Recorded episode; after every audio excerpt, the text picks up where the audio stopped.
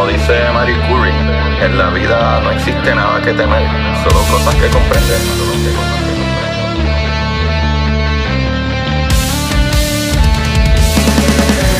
Recuerden correr y buscar la manera de aprender que más le divierta.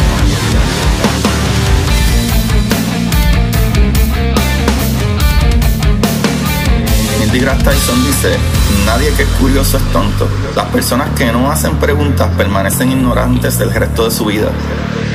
Y para ustedes, esto es curiosidad científica.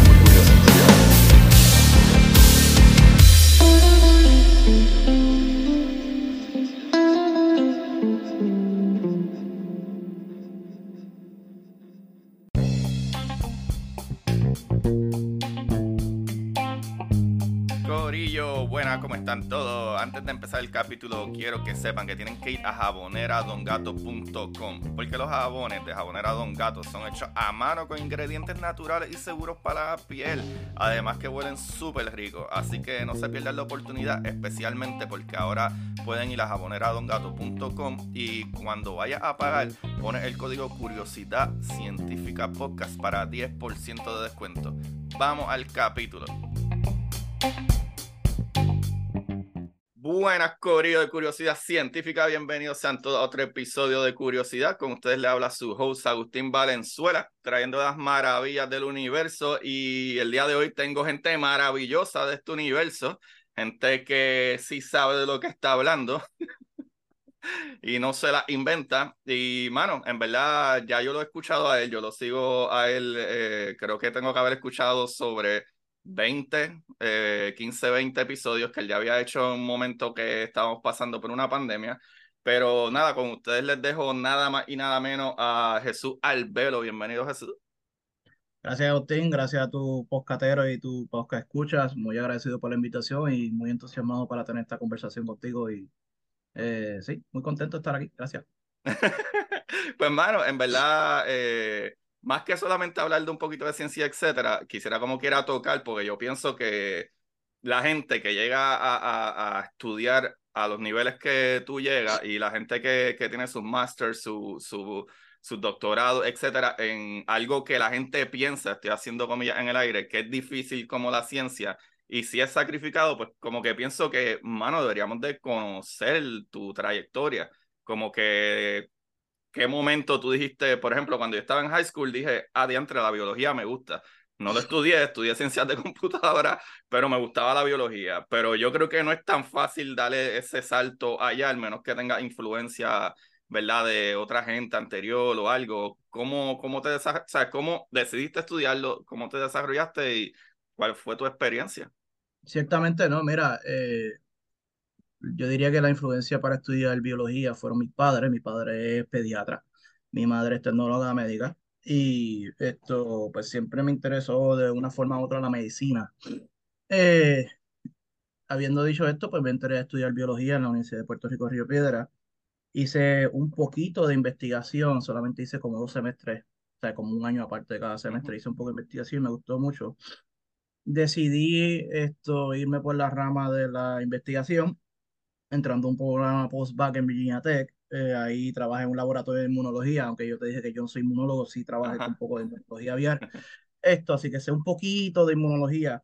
Esto, después de ahí, pues di el salto a, a, a otro programa de post-bachillerato en University of Massachusetts Amherst, eh, esta vez ya en el campo que me interesaba mucho, que era la microbiología. Y aquí, y ahí me quedé para haciendo el doctorado. Eh, ahí trabajé en la, en, en biocombustibles. Mi, mucha gente piensa, que me escucha, piensa que yo soy, que mi mayor formación es pandemia o epidemiología, no lo es. De hecho, es microbiología ambiental, enfocado en la microbiología, eh, fisiología microbiana, que es literalmente entender cómo los órganos, por decirlo así, de las bacterias funcionan para, para llevar a ciertas funciones. Y en mi caso era entender cómo que esta bacteria utilizaba planta y producía bioetanol como su mayor producto. Eh, en- y ahí me especialicé mucho en lo que era un poco de bioinformática, esto, microscopía, microscopía electrónica. Y ya para ese entonces yo est- esto, pues tuve varias becas. Y entre las becas, pues siempre surgen oportunidades. Y entonces para ese tiempo el, el AAAS tiró por primera vez lo que se llama un programa llamado Catalyzing Advocacy for Scientists Engineers, que era un programa de, de par de días, par de días en Washington DC, donde prácticamente invitaban a las universidades y las universidades escogían quienes, o sea, abrían una convocatoria y los estudiantes solicitaban y yo pues ignorante al fin, yo dije, bueno, yo nunca he ido a Washington DC, déjame yo solicitarlo. al mismo tiempo, a mí me gustaba la política, siempre me gustaba la política, pues el que me lee en las redes no, no debe ser sorpresa.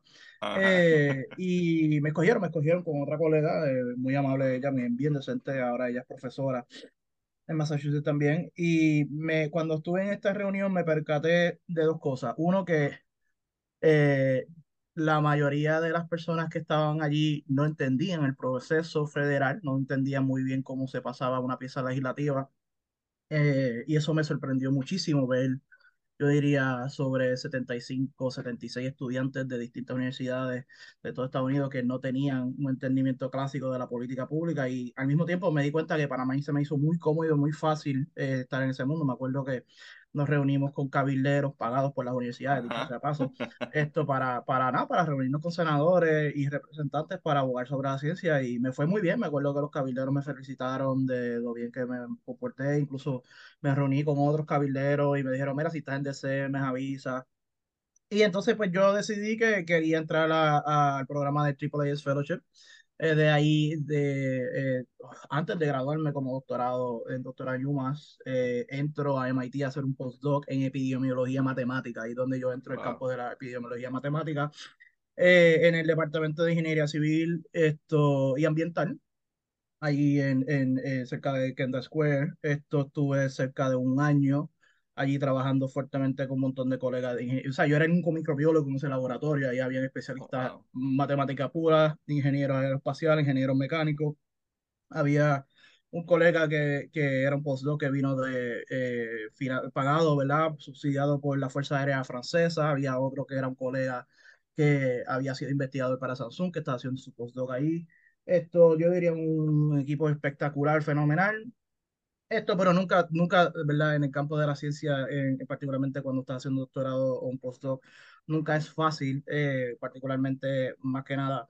Yo diría más que la ciencia, usualmente lo que es más difícil es tener un jefe que sea, eh, que te respete, que te valore, que no sea tóxico y que te dé espacio y eso lamentablemente pues no lo encontré en MIT, decidí irme y en ese tiempo ya yo había solicitado para mi puesto en en el Triple Fellowship con énfasis en el Departamento de Estado porque siempre me interesó la diplomacia científica. Eh, llega el gran eh, Donald Trump, esto 45, como le decimos de cariño, y puso un hiring freeze particularmente en el Departamento de Estado. Y como de 38 de que, eh, que estábamos interesados y de 30 plazas disponibles, solamente dejaron cuatro plazas disponibles, así que la gran mayoría nos quedamos en el limbo. Agraciadamente habían otras plazas en otras agencias que habían tenido, y eso fue después de yo haber tenido cinco entrevistas en esa agencia. Agraciadamente habían otras plazas disponibles en otros lados y eh, me había entrevistado dos veces en el Departamento de Defensa, el Departamento de Veteranos y la última fue en la NSF y la NSF fue la, fue la que me dio la oferta. De hecho, la gran mayoría de los que íbamos para el Departamento de Estado terminamos en, en la National Science Foundation. Y ahí, ahí fue que yo tuve eh, un poco, o sea, tuve bastante experiencia de política pública científica distinto a lo que es una política pública que decimos una pública, política pública peque, política pública científica con P pequeña, que, que, que voy a explicar en detalle. Eh, en este aspecto, pues ah, yo entré a, a la eh, al directorio de ingeniería otra vez, un microbiólogo trabajando con ingenieros, después trabajando en MIT, trabajando en, más con otros ingenieros y biólogos de planta.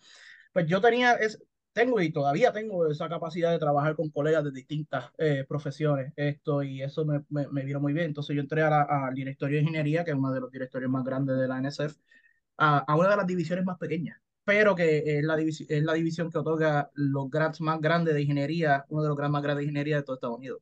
Oh, se llama The Engineering Education and Centers y es la división que está encargada de financiar proyectos de investigación y educación de ingeniería. Y aquí trabajé en varios, múltiples programas, en múltiples, eh, múltiples, múltiples, múltiples, múltiples paneles. Yo estoy harto de los paneles de revisión de propuestas, así que esto, y después voy a hablar un poquito cómo eso me ha ayudado. Eh, pero particularmente trabajé en, en, unos programas que me, ayuda, que me gustaron mucho, que eran particularmente ayudar personas con discapacidades, personas que eran autistas, Asperger, personas con dislexia.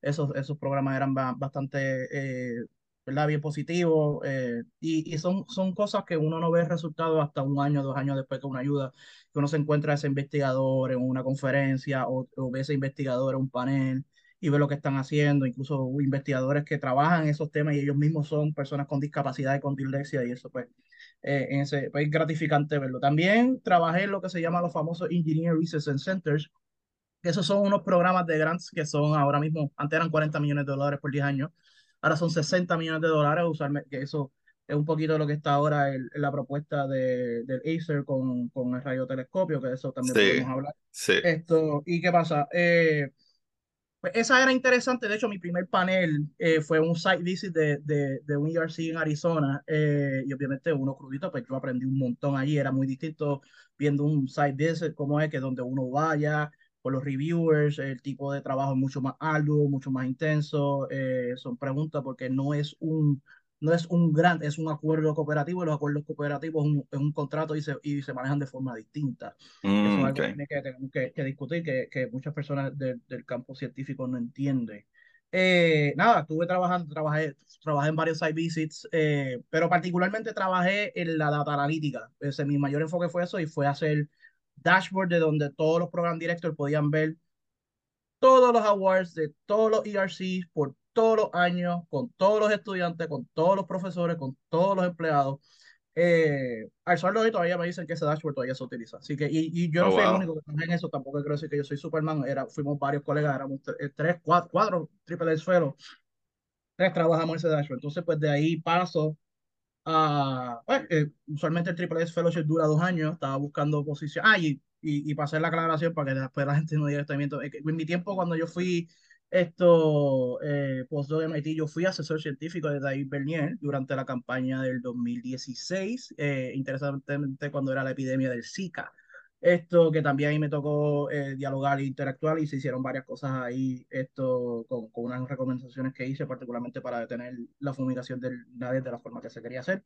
Pero ahí yo entré ya directamente desde un punto de vista como asesor científico y otra vez esto, fue, esto no fue cobrando un solo peso, eso lo hacía yo en mi tiempo voluntario a las 8 o 9 de la noche cuando salía del laboratorio, oh, incluso wow. en mi oficina del laboratorio cuando conversaba con David y, yo, y otros colegas con distintos temas te, eh, relacionados a eh, las plantas transgénicas, hablando con la epidemia, cambio climático, energía renovable, todo ese tipo de temas.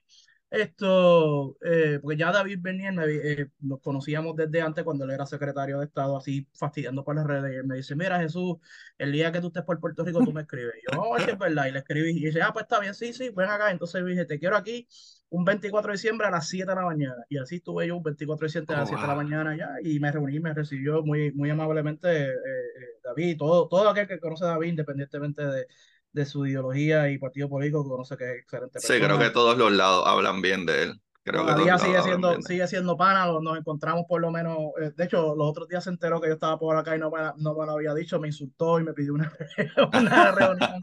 Eh, pero buen, buen amigo, excelente, excelente dentista. De hecho, ahora tiene más de 100 empleados en, a su cargo eh, allá en Cagua, brindando servicios a la comunidad en, en el campo de la medicina. Eso, eso era una de las cosas también que yo le acordaba a David, como que mira, tú acuérdate, tú también tienes conocimiento científico, que tú no solamente uh -huh. eres un experto en deporte. Eh, pues nada, después paso, eh, ¿verdad? Ya cierro de paréntesis, brinco. Eh, eh, ¿verdad? Eh, ya termino mi posición en EEC, entonces pues solicité una plaza como analista de asuntos de ciencia e ingeniería eh, dentro del director de ingeniería, pero un, ahora en, una, en, la división más grande que se llama Civil Mechanical Manufacturing Innovation. Y ahí usualmente donde más se reparte plata es en la manufactura aditiva. Mucha, mucha, ah, mucha manufactura aditiva, eso es lo que viene, esto junto con la inteligencia artificial.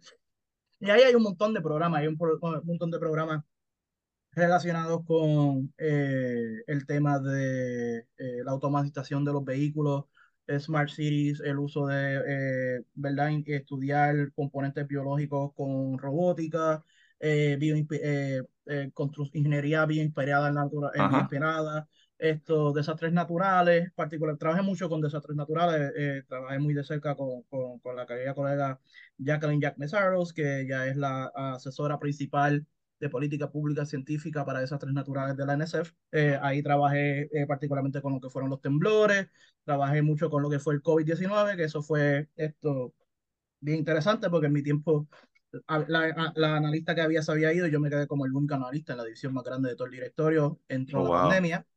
Y me acuerdo porque yo había, yo había grabado ya el primer podcast con George en Puerto Rico, eso fue como un sábado, un domingo, el sábado, fue un sábado, un viernes, un sábado. Domingo se confirma el primer caso en Puerto Rico, que fueron los turistas italianos que llegaron al crucero. El Ujú. lunes entro a la oficina y todo lo que entraron por allí era qué es lo que está pasando, qué es lo que viene. Eso fue, tú sabes, tipo medio película, como que la gente Bombardeo, entrando, ajá. y esto, la que era la jefa de la visión me dice qué es lo que viene, porque yo soy microbiólogo. Eh, y nos pidieron, me pidieron mucha información. Yo, como que, mira, esto es lo que va a pasar. Probablemente nos vamos a tener que ir remoto por muy, muy buen tiempo, porque esto es un virus eh, que se transforma de una forma, eh, ¿verdad?, anaeróbica. Y de hecho, parte de lo, yo entendía mucho este proceso porque eso fue parte de lo que yo investigué en MIT. Mi trabajo fue investigar cómo las bacterias y los virus se transformaban a través de gotas cuando la gente estornuda y tose. Y también de cuál era la supervivencia de estos virus y bacterias en distintas superficies, en distintas humedades y distintas temperaturas. Esto, así que yo tenía bastante conocimiento de cómo era que se regaban los virus y las bacterias en este tipo de enfermedades respiratorias. Y nada, esto de repente me llama la asesora, Jack Mesaro me llama, me dice, mira, ya tenemos un, un team de COVID-19 en directo de ingeniería, yo soy la representante de, de la división, pero te vienes conmigo. Y nada, y ahí se fue, fue trabajar, manejar las propuestas de los Rapid Proposals, que son unas propuestas sumamente únicas dentro del gobierno federal, que son unas propuestas que son, son, son, son únicas y fueron, por lo que lo último que yo vi, eh, fueron las primeras propuestas que se financiaron para investigar COVID-19 en todo el gobierno federal. Eh, Oh, la, wow. las rapid, las rapid proposals son propuestas que son, como dice, ¿verdad? Rapid, son propuestas que son un poco distintas al proceso de propuestas naturales de la NSF. Estos son propuestas que se someten directamente al director de programa a través de un email donde hay un white paper. Usualmente se somete a través de un, eh, eh, las propuestas comunes se someten a través de una propuesta y pues va a un orden. Pues te podrás imaginar en bombardeo de emails que están recibiendo todos los directores de programa de todas las, de todas las divisiones a través de toda la agencia. Entonces, pues, como yo era analista, a mí me tocó la, la interesante tarea donde todo el mundo me estaba enviando los emails para yo hacer un- una, un- una tabla manual y al mismo tiempo yo estaba asesorando las propuestas de- a base de, lo- de los temas. Así que me tocó una doble función ahí. Serví como analista y serví como asesor desde un punto de vista eh, de asesorando a los directores de programa, porque los directores de programa eran los que toman la decisión. No había, no había un panel de revisión de propuestas, eran ellos. Oh, wow. Aunque la división que yo estaba usualmente los, la- los, los directores de programa se dis- discuten la propuesta entre ellos, como hace ellos mismos hacen como un panel entre ellos y discuten, pero pues, y pues nada, vinieron muchas propuestas, algunas que sí, otras que decíamos como que, mira, esto, pues, esto, esto es mejor para que venga una solicitud, o decíamos, mira, se tienen que ir a otra, a otra agencia. Una de las cosas que nosotros aprendimos es que habían a veces propuestas que eran similares, pero porque no tenemos un mandato, o, o- digo, ya no tengo, porque ya no trabajo ahí, pero como la NSF no tiene un mandato tipo DARPA, esto, pues, no, el, el director de programa pues, no puede decir, mira, tú, eh, Mengano de, no sé, University of North Dakota y tú, Menganito de University of Washington, como los temas son similares, júntense ustedes, sometan una sola propuesta ustedes y entonces bregamos ahí. Eso la Ajá. NSF no lo puede hacer. Eso la NSF no lo puede hacer. DARPA sí te permite hacer eso. Esto, y yo creo ahora con el nuevo directorio que tiene la NSF tienen algún poquito de flexibilidad, pero no sé si eso lo incluye. Eh, nada, fue, un- fueron un montón de semanas de trabajo. Encima de eso, pues yo, yo llegaba a mi casa, ta- o sea, tarde, después nos fuimos remoto, trabajaba un montón, pero después eso seguía leyendo los papers para estar actualizado con lo que estaba pasando. Pues mucho trabajo, mucho trabajo ahí. Esto en esas áreas, trabajé en, en con, después, después la cosa se, se normalizó un poco, vinieron más solicitudes, trabajé en temas relacionados a, a asuntos internacionales, me tocó manejar el portafolio de, de la colaboración de UKRI, que eso es United Kingdom Research Innovation, Oh, con, wow. con el director de ingeniería, me tocó el portafolio de, de, de mi división, me tocó también con, eh, ay Dios mío, ¿cómo se llama esto? Eh, el Bianual de Israel, eso es otro programa que tiene estado en Israel, así que me tocó manejar esos dos programas para mi división particularmente. Trabajé también con el Navigating Arctic, que eso era parte de un programa de cinco años, era eso, cinco años, eran, eran 150 millones de dólares, 30 millones de dólares por cada cinco Uy. años. Era parte, de, era parte del NSF 10 Big Ideas que había hecho la, la pasada directora Franz Córdoba, que eran 10 áreas particulares donde ella quería meterle un bus grande de, de dinero. Y el Ártico era un área, así a mí me tocó entrar aquí, otra vez un programa bien interdisciplinario, no era manejado por el directorio de ingeniería, sino por geociencia. Ese, ahí sí que hubo medio choque, porque pues, siempre, siempre es, particularmente en primer año, se, eh, pasa, pasa mucho en el campo de la, de la, de la ciencia, donde ven, está este PhD, ¿verdad? Profesor grande ya retirado y ven a alguien entrando y pues piensan que, que puede tratarlo y sotearlo, pues hubo un poquito de eso, se tuvo que controlar la situación, pero dentro de todo, pues la cosa fluyó bien, esto, eh, todo iba bastante bien hasta que explotó la guerra de Ucrania y de, y de Rusia, porque pues trabajando con temas del Ártico, obviamente Rusia es parte de una forma uno de los países del Ártico, como lo que es Canadá, Estados Unidos, Islandia, Noruega, Suecia, Groenlandia y me parece que Dinamarca, esos son los ocho países que son parte del, del Ártico. Entonces, pues, esto, eh, nada, nos tocó parte de, de, hacer ajustes en esa situación, que fue un poquito tenso. Eh, nada, después prácticamente mi último año, pues mi posición como analista no era permanente, era una posición que iba a culminar. Esto, eh, traté de quedarme, no, no conseguí la oportunidad de quedarme, pero vi la oportunidad de regresarme a Puerto Rico a trabajar como consultor independiente y aquí, aquí he hecho un poquito de, de chambita por aquí, un chambita por allá. Por ejemplo, para pa, pa, ser transparente, yo, a mí, yo fui consultado, se me pidió que, que consultara la propuesta del Colegio Mayagüez para el radiotelescopio de Arecibo eh, por el profesor Ubaldo Córdoba, eh, y, y, quiero aclarar que no solamente es el Colegio Mayagüez el único que está envuelto, son otros colegios, pero no tengo autorización de decirlo. Pero la propuesta está sólida, la propuesta pues ha ido bastante bien, pero esto de la determinación de la NSF, la suerte ya está echada y se, verá, se verán los resultados ya mismo dentro de un par de semanas, yo diría antes, yo diría antes de que acabe el año, antes de que empiece el año fiscal, usualmente en octubre, así que yo creo que está por ahí. Esto, eh, y nada, eso ha sido ya prácticamente mi experiencia y obviamente grabé mucho podcast con George, esto lo cual. Este, me parece que es mi, es mi, es mi podcast, eh, eh, yo creo que es el podcast de COVID-19 más completo de Puerto Rico. Esto, ah, claro. Yo también lo creo.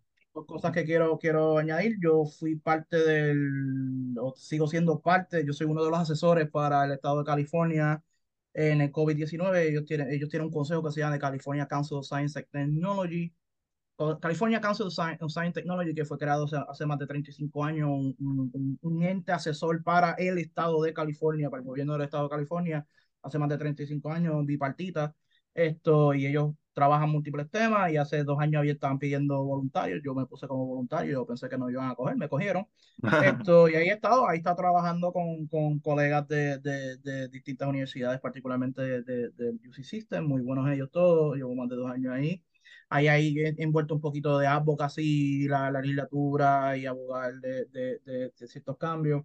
Y hace poco fui esto parte del, como un programa que tiene, como un tipo Global Academy que tiene la Academia de Estados Unidos que empezaron, del Nasser New Voices, y ahí esto estuve dos años, trabajé un poquito el área de revisión de propuestas de investigadores ucranianos que fueron desplazados por la guerra y entonces evaluando ese tipo de propuestas y trabajé también en asuntos de propuesta de innovación, esto particularmente en el área de medicina. Y eso es más o menos lo que yo lo, lo, que tengo por ahora sintetizado de lo que yo soy, esto, lo que yo he hecho y lo que a mí me encanta en cuestión de política pública científica. O sea que tienes como un chispitito de cosas nada más, un chispitito nada sí. hay, hay, hay, hay, hay, hay algunos puertorriqueños que, que están mucho más superiores que yo. Hay, unos, hay unos que yo respeto y admiro un montón.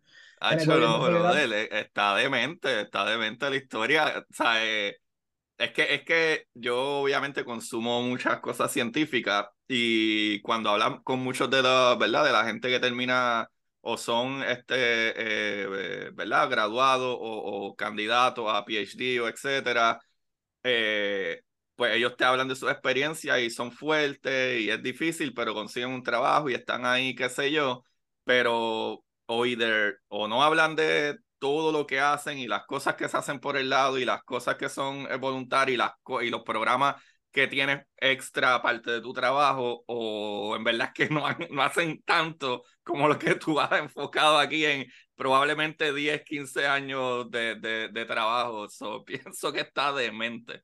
Y... No, hay, hay, vemos muchos que trabajamos bastante fuerte, hay algunos que lamentablemente el, el, el, el sedazo del, del, del, mundo de PhD no ha sido justo con ellos. Son, hay personas que, le, que, que, que te sientas a hablar con ellos y lo que tienen son historias, son pesadillas de, de, de sus experiencias y prefieren no contarlas. Yo he tenido muy malas experiencias y yo, yo, yo, yo, yo creo que yo he llegado donde yo he llegado en parte por, por, por esas malas experiencias y, y que me ha hecho más fuerte y más y me ha hecho más astuto, tipo, no diría maquiavélico, pero un poquito con ese pensamiento de cómo es que el mundo opera y, y, por eso también yo soy bastante fuerte de mi carácter y bastante rudo. Por ejemplo, en un momento, hace, como parte de mis funciones de la academia, yo me tocó ir a, a, a Calgary en noviembre como, como parte de la de, delegación del, eh, del grupo G7 para el asunto de One Health y, y a mí no me gustó cómo estaban, el, estaban discutiendo el tema del panel y yo lo dejé claro y entonces después, después que se acabó la reunión la gente está diciendo, mira, es que había un tipo que estaba medio provocando allí, que estaba molesto. Y yo, bueno, es que donde, de donde yo vengo, yo, nosotros hacemos las cosas de esta forma y, la, y, y, yo no vine desde de Puerto Rico hasta el otro lado del mundo acá en el hielo a que ustedes me hicieran perder el tiempo y también, y también hubo un colega de, que, que, que, era de la, que es de la cadena nacional de Italia y me dijo, mira, tú tienes razón, o sea, Aquí vimos unos cuantos que vienen de otras partes del mundo y aquí perdimos el tiempo. Así que hay, hay cosas que uno gana con este tipo de, de experiencias y actitudes, pero también es el, la forma de la cómo uno comunica eh, tanto las cosas positivas y las cosas negativas Ajá. en este tipo de discusiones y de foros. Eh, pero es parte de, es parte de, del trabajo y, y, creo que a mí me, me ha, me ha servido bien. Yo, yo estoy ahora en un proceso más o menos de reconectar con la comunidad científica en Puerto Rico. Yo he sido bastante y sigo siendo bastante eh, alejado de ella, aunque estoy, estoy, tratando de volver un poco, eh, ¿verdad? apoyando al Colegio Mayagüey y otros investigadores en su propuesta. Ellos fueron sumamente agradecidos. A mí me sorprendió eh, gratamente que todas, todas, todas mis recomendaciones fueron aprobadas en esa oh, propuesta. Wow. Así, me, sorpre me, me, me, sorprendió muchísimo. y veo ¿verdad? Un poquito a poquito, aquí y allá, cositas que están hablando de la política pública, eh, tecnológica, un poquito de internet, un poquito de la inteligencia artificial en campo laboral, pero no mucho. Y he tratado, he tratado de entrar aquí un poquito en, en, la política, por lo menos asesorar un poco, pero es difícil porque obviamente por, por, mi ideología política y porque he apoyado candidatos de otro partido, uh -huh. pues no lo ven de esa forma. Hay, hay, algunos que sí, que no han abierto la puerta. Eh, o sea, a, a, eh, ellos mismos me han invitado para que yo los ayude en ciertas cosas, yo con mucho gusto los ayudo y yo con eso no, no, no tengo problema. Pero, pero el, el, el, en Puerto Rico es, es interesante el tema de la política pública porque no se discute, casi no se habla, no se entiende. Esto, yo creo que, que, que donde yo diría que estamos bastante bien en la comunicación, yo creo que eso ha aumentado significativamente, por ejemplo, pocas como los tuyos, Ciencia PR, otra iniciativa, el, el, sí, el grupo de trabajo de COVID-19. Él estuvo aquí, que... él estuvo aquí, este, eh, se me olvidó el nombre del de Ciencia PR, estuvo aquí. Ah, Daniel eh, Y no, este, eh, Dios mío, Mónica, Mónica Feliu. Ah, Mónica, Mónica Feliu. Feliu claro. Este, Mónica Feliu estuvo aquí también de.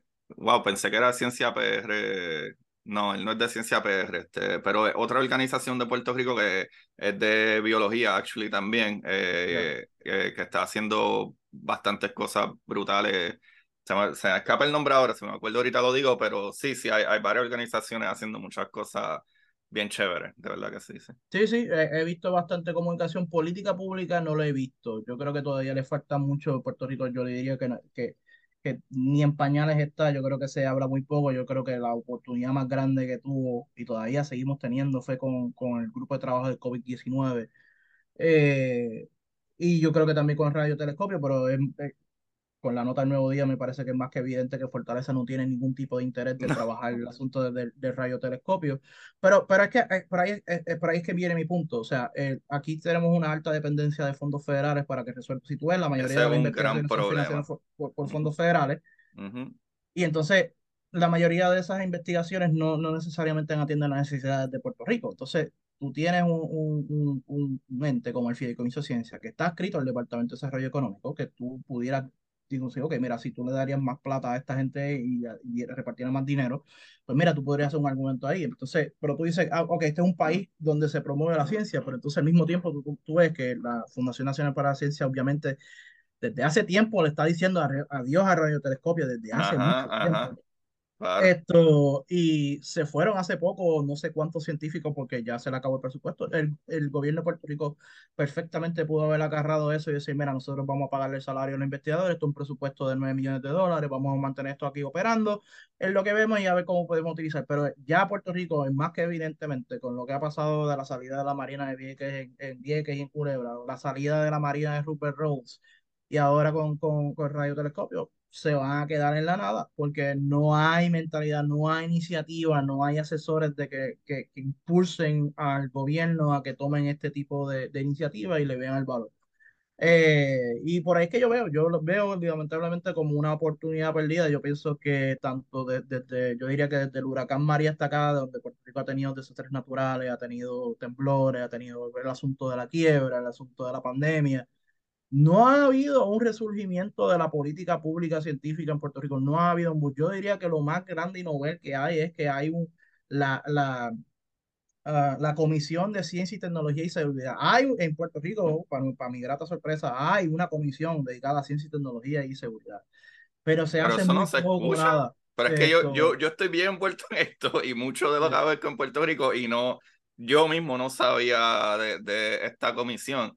Y, y de lo que dice, eh, del mismo radar del telescopio de que que yo creo que la mayor parte de la gente que conoce este canal fue cuando eso sucedió, que yo tuve a Neil deGrasse Tyson aquí explicando y que y la decisión de NSF y todas esas cosas. Muy buena entrevista. y exacto, pero eh, mano, los otros días que, y no lo digo por decir, sabes, como por cantarme de que, ah, no, sí, wow, que mucho tú haces, pero, mano, este, el profesor Abel, eh, Abel Méndez, y la y verdad y como que este grupo de gente que bregaba eh, con lo de, con Arecibo y, y, obviamente el telescopio se chavó pero todavía estaban funcionando verdad el, centro científico eh, y hay un radar ahí de 12 metros que todavía sigo Ajá, y tuvimos todos que dar dinero para poder conseguir las computadoras nosotros acá donar que está muy bien pero es como tú dices el gobierno puede hacer algo que probablemente les tome menos para comprar las computadoras que sea que se necesiten para guardar esa data que todavía se usan. O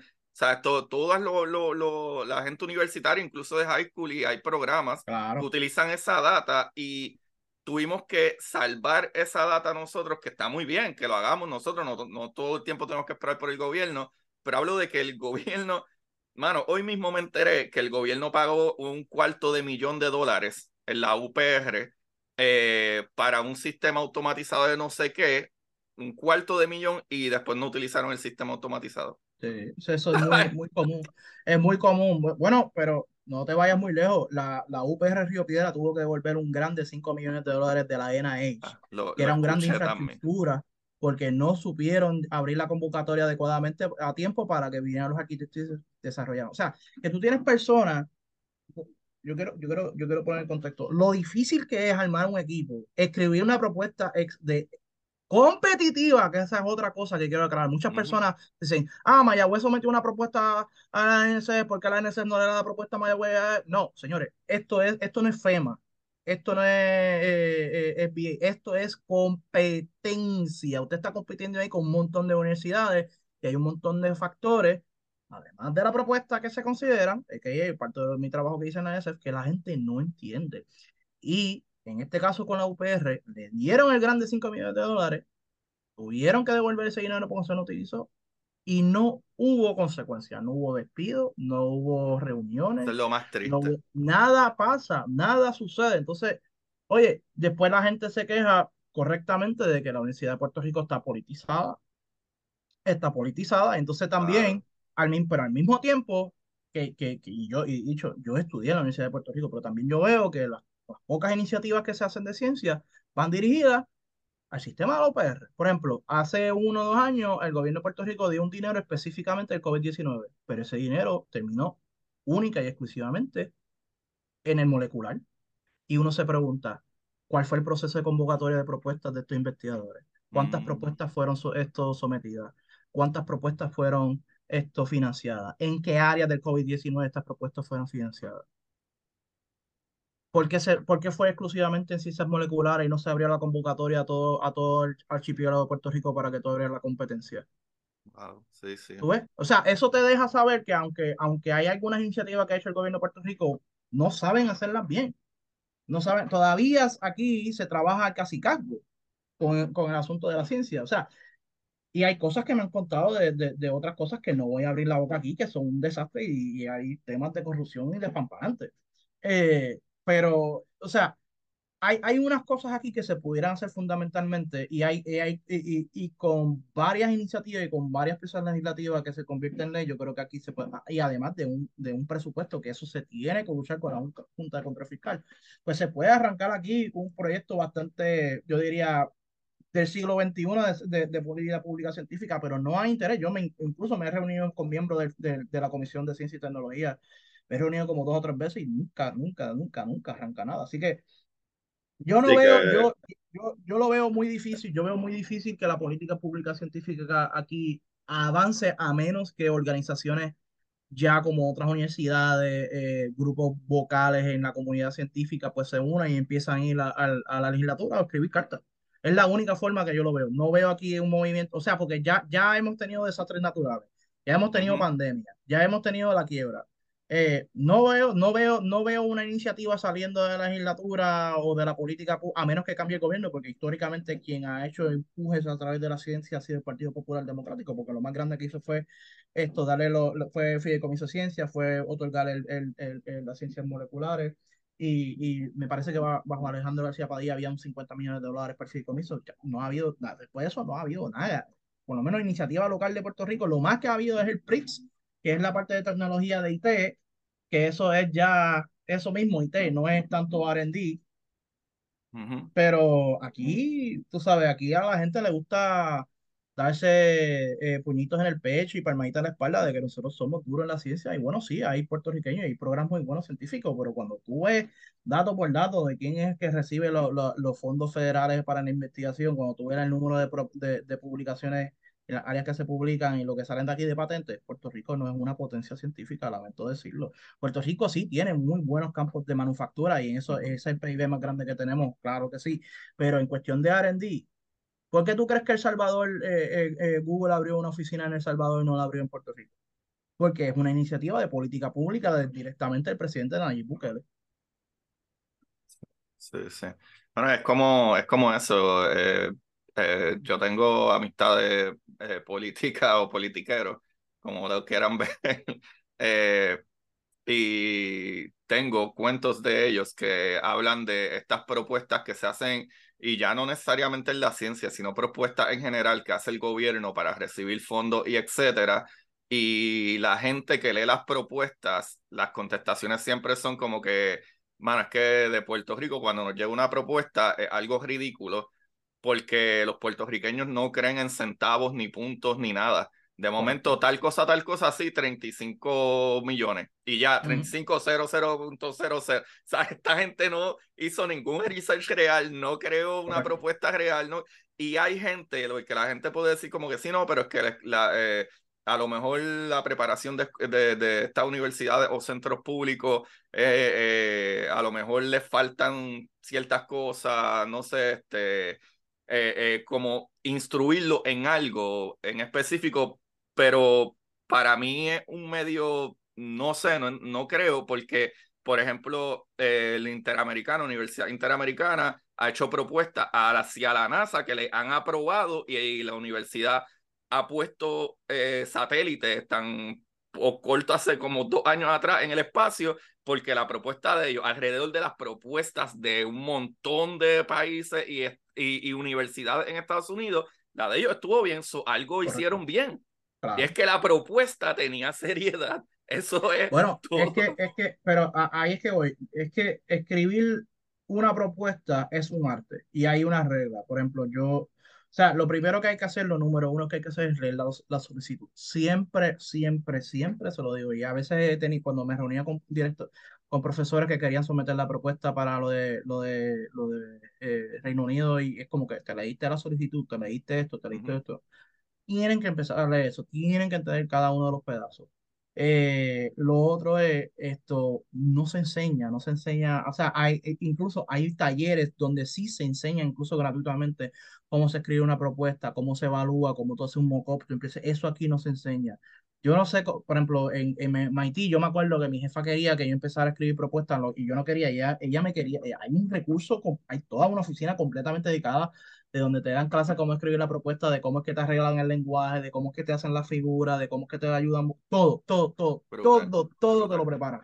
claro, MIT es una de las universidades, junto con Harvard, que más fondos federales y de investigación reciben en, en, en Estados Unidos y el mundo, y son universidades top. O sea, aquí me parece que esa cultura no existe, de preparar al, al, al investigador, incluso de cómo escribir una propuesta. Ya yo a nivel graduado, es más como post-bac en Virginia Tech, ya a mí me están enseñando cómo escribir una propuesta. A nivel doctoral, en una clase, ya yo estaba escribiendo cómo, aprendiendo cómo escribir una propuesta. No es lo que a mí me gusta hacer. Me gusta más evaluarla y, y, y que se financien, pero sé cómo escribir una propuesta. Eso en Puerto Rico me parece que no se enseña. Y eso también es parte de lo que es comunicación científica, claro, para un público específico, pero cuando tú le enseñas a, escribir una propuesta, pues mira, se te hace difícil porque tú, tú sabes, si tú es un grande 5 millones de pesos, pues mira, tú necesitas a alguien que te haga el desglose de dónde se van a utilizar esos 5 millones de pesos, que en verdad no son 5 millones de pesos porque el 25% de eso se va al overhead, que eso es como una especie de impuesto que va a la universidad y por ende de, de, de, un millón de pesos que se te va a ir, que es anual, que son 750 millones de dólares. ¿Qué es lo que pasa con la propuesta que, que, se sometió para recibo? Porque, pues, mira, nosotros tenemos que considerar este overhead en esto, este, lo otro, y esta es la cantidad de dinero que queda anual para esto. Sí, sí. Pero eso no se enseña, no se enseña, no se enseña.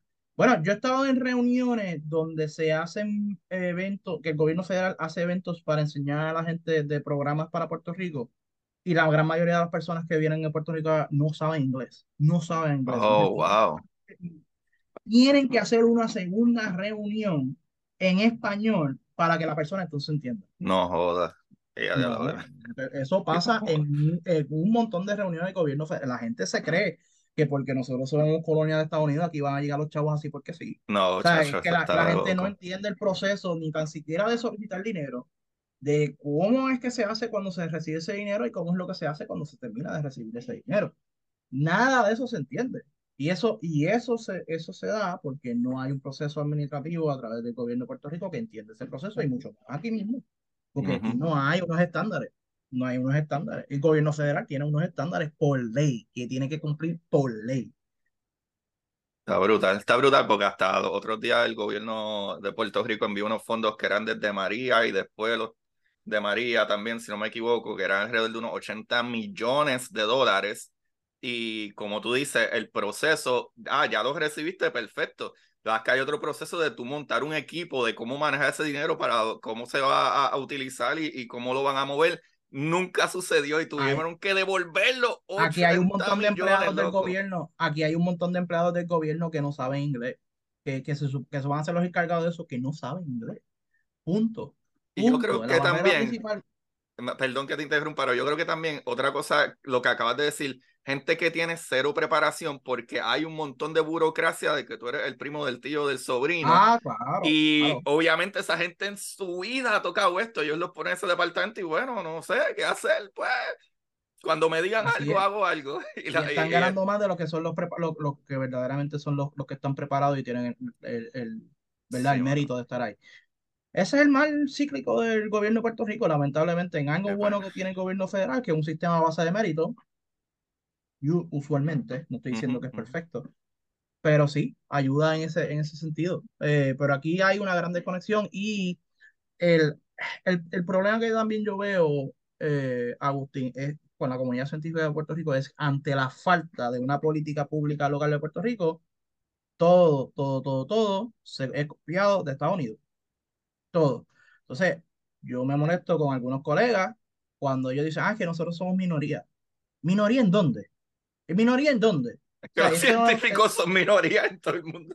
No necesariamente, pero vamos a hablar de, un asunto racial. O sea, es como que me acuerdo en la UNICEF que, que, que, que, salía que todas las universidades de Puerto Rico eran, eran eh, Hispanic Service Institution. Yo fíjense, qué interesante que, que, que nosotros somos hispánicos. ¿Ustedes han ido a Puerto Rico? ¿Qué usted cree que se hablan ahí? Ah, que somos Minority Service Institution. Bueno, minoría en dónde? Cuando pisamos Florida, cuando pisamos Idaho, porque en Puerto Rico nosotros no somos minoría no, no, claro. entonces, ya, ya tú empiezas con un asunto del DEI de, de, Estados Unidos que no necesariamente nos aplica a nosotros.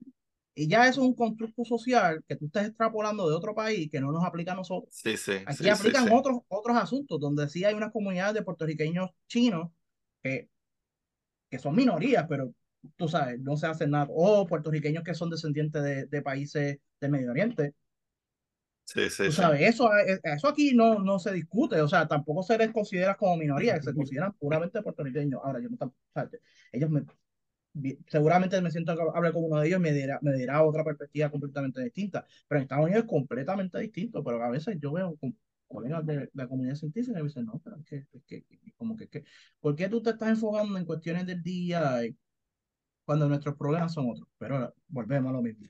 O ante la falta de una propuesta, de, de una política pública científica acá, tienen que adaptarse a lo que hay allá, porque es donde está el dinero. Sí, sí. Y son los que usualmente me dan el fondo. ajá. Y entonces es un problema porque tú estás haciendo una ciencia que no necesariamente atiende a las necesidades de la, de la sociedad puertorriqueña, pero sí atiende algunas de las directrices de- de- del, del Estados Unidos continental. Y es así, y la gente se queja, pero es que es, así es. O sea, cuando el gobierno federal hace una, una solicitud es porque ellos tienen el análisis y la capacidad de decir, esto es a todo Estados Unidos. Yo recuerdo una vez un investigador puertorriqueño diciéndome a mí cuando yo era empleado, ah, es que la NSF se tiene que adaptar a Puerto Rico. Yo no, señor. No. Los imperios, ja- los imperios jamás y nunca se, el imperio jamás y nunca se adapta a la colonia, jamás. Bueno, yo he visto, yo vi una vez un artículo de, de un, eh, un periódico del colegio cuando, cuando vino una, un- uno de los oficiales altos de la NSF a visitar y, y, y había un profesor que dijo, que le dijo ahí abiertamente diciendo, ah, no, es que la NSF tiene que atemperarse a Puerto Rico y tiene que, que soften things out en las propuestas. Y yo, yo, a, mí, yo- a mí la cara se me quería caer de vergüenza. Y yo como que no, Dios mío, no. no, no, no, no, no, no, no, porque es que es- esto es un asunto puramente competitivo y Estados Unidos no va a bajar su estándar a Puerto Rico porque aquí no saben escribir propuestas, no lo van a hacer. Y de hecho, yo creo que la gente sepa, en mi tiempo de la NSF, Puerto Rico era el último recibiendo fondos en la NSF. Y en, en, todo Estados Unidos, cu- cuando uno ve los datos de ciencias, Puerto Rico consistentemente en los últimos 10 años ha estado último. Qué pena, Ah, y la mayoría, de- y la mayoría de los fondos, ¿tú sabes de qué son? De fondos de educación. Y está bruta porque ese departamento tiene muchísimos fondos que tampoco sabes qué caramba hacer con ellos. Entonces, entonces, pues ahí te dice dónde está el estatus de la investigación científica en Puerto Rico. Chico, qué cosa más. Ahí es donde a mí me da la frustración Por eso, por eso, por eso yo caigo mal en la comunidad científica, porque yo digo estas cosas. No, pero es que es súper real. O sea, el que le caiga mal eh, ese sello, pues que está el garete, porque es que que, es que los que datos están ahí, de que, cuando- eso es lo que está pasando. Cuando ¿sabes? uno, cuando uno se sienta, cuando uno se ha sentado en una mesa virtual y tú tienes representantes de todos los países, porque tú, tú estás ahí en una cuestión de las Naciones Unidas y tú ves cómo se mueve, se bate el cobre de verdad geopolíticamente hablando y cuando, cómo, cómo están las colabora- colaboraciones y dice, coño, mano, aquí Puerto Rico pudiera estar metiendo mano, pero la verdad que eh, eh, es el nivel de, de- el insularismo es una cosa despampanante con la realidad, incluso, y te, y- y te estoy hablando yo estoy hablando en general, te estoy hablando de personas bien educadas y bien preparadas en Puerto Rico que no entiende verdaderamente la magnitud de la potencia que hay en otros países con sus capaci- capacidades científicas, tecnológicas, económicas, pero una cosa bárbara. Y Puerto Rico pudiera estar por encima de un montón de países si se pusiera eh, al día, porque verá, muchos de nosotros trabajamos en Estados Unidos y hacemos hasta mejores trabajos que algunos las personas de ese país y somos líderes en algunas en algunas posiciones allá, pero ¿por qué acá no, no podemos? Lo- por lo que hemos discutido. Sí, mano, es una, es una tristeza y creo que voy a añadirle un comentario que probablemente va a caer mal, pero creo que sí, ¿no? La, la cultura puertorriqueña, el- no todos, pero la mayoría como que nos hemos adaptado, que está erróneo, adaptarnos al como que, al cógelo suave y tener paciencia y whatever, como que el medio... Mi mamá cuando yo era chamaquito me recuerdo que ella siempre decía, ah, que el puertorriqueño siempre tiene un ay bendito. Y creo que nos quedamos con esa Correcto. mentalidad de, de como que, ah, pero es que, mano, va, como cógelo suave o no, o no jodas conmigo o no whatever. Sí, y sí. como que no, loco, es que el mundo real funciona así y tristemente Puerto Rico teniendo el vaqueo de Estados Unidos, lo que está brutal es que... eh, eh, parte. a- a- ajá, sí, claro, claro, En pero parte. igual recibimos ciertos fondos federales, ¿sabes? Pero cuando tú lo comparas con países que los mismos puertorriqueños dicen, ah, es que por poner un ejemplo, eh, eh, países como México, que tengo muchísimas amistades mexicanas eh, que son astrofísicos y todo eso, y la educación de ellos en, en México en, en medicina astrofísica y, y Lu- la UNAM, está demente. Y esta gente no paga eh, eh, eh, sus doctorados. ¿sabes? Tú, lo, o sea, esta gente súper bien educada, súper brutales. Incluso eh, hay una amiga, se llama Patricia Hernández, ella es eh, astrofísica, o sea, ella se graduó de su PhD presentando una manera de cómo hacer condritas, que son estas piedras eh, protoplanetarias, antes de, ¿verdad? De, que el planeta se formara, pues habían ciertos elementos, ciertas cosas que, ¿verdad? Y evalúa y qué sé yo, para tú estudiar cómo era, ¿verdad? Los protoplanetas, pues tú pones los elementos que hay en el espacio, que hay en todo el universo, ¿verdad? Los, los diferentes elementos, hidrógeno, oxígeno, carbono, whatever, bla, bla, eh, ciertas cosas así, y pues utiliza, en Estados Unidos se utiliza básicamente un tipo de horno para crear estas piedras, estas condritas. Eh, pues ella utilizó unos láseres. Eh, ellos crearon básicamente una máquina ellos mismos. Un método nuevo. Un método nuevo de láser que se hace más rápido, iguales, y al principio eh, no le querían aceptar el, el, paper, no le querían aceptar el paper, tuvo que demostrar, mira, aquí está, esto es lo que es. Y después dijeron, ah, es que aquí no habíamos pensado en hacerlo así wow, qué brutal, y, y, y, y, lo lograron, o sea, es como que a veces la gente, porque tú escuchas mucha gente, mucha gente en los medios y, y, hasta podcast por ahí que dicen, bueno, acá, que México, que esa gente está, whatever, es como que no. O sea, eh, tú podrás decir que a lo mejor en ciertas cosas políticas y, y obviamente hay mucha pobreza y obviamente pasan cosas, pero no en todo.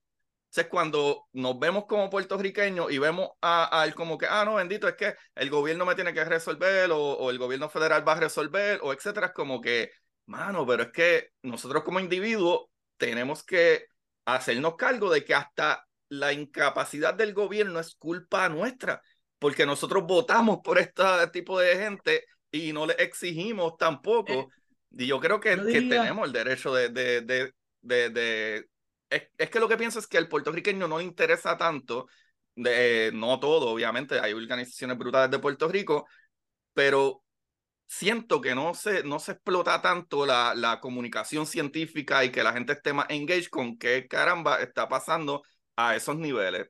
Pero fíjate, yo, yo, yo pienso que la comunicación científica en Puerto Rico sí ha, ha crecido positivamente.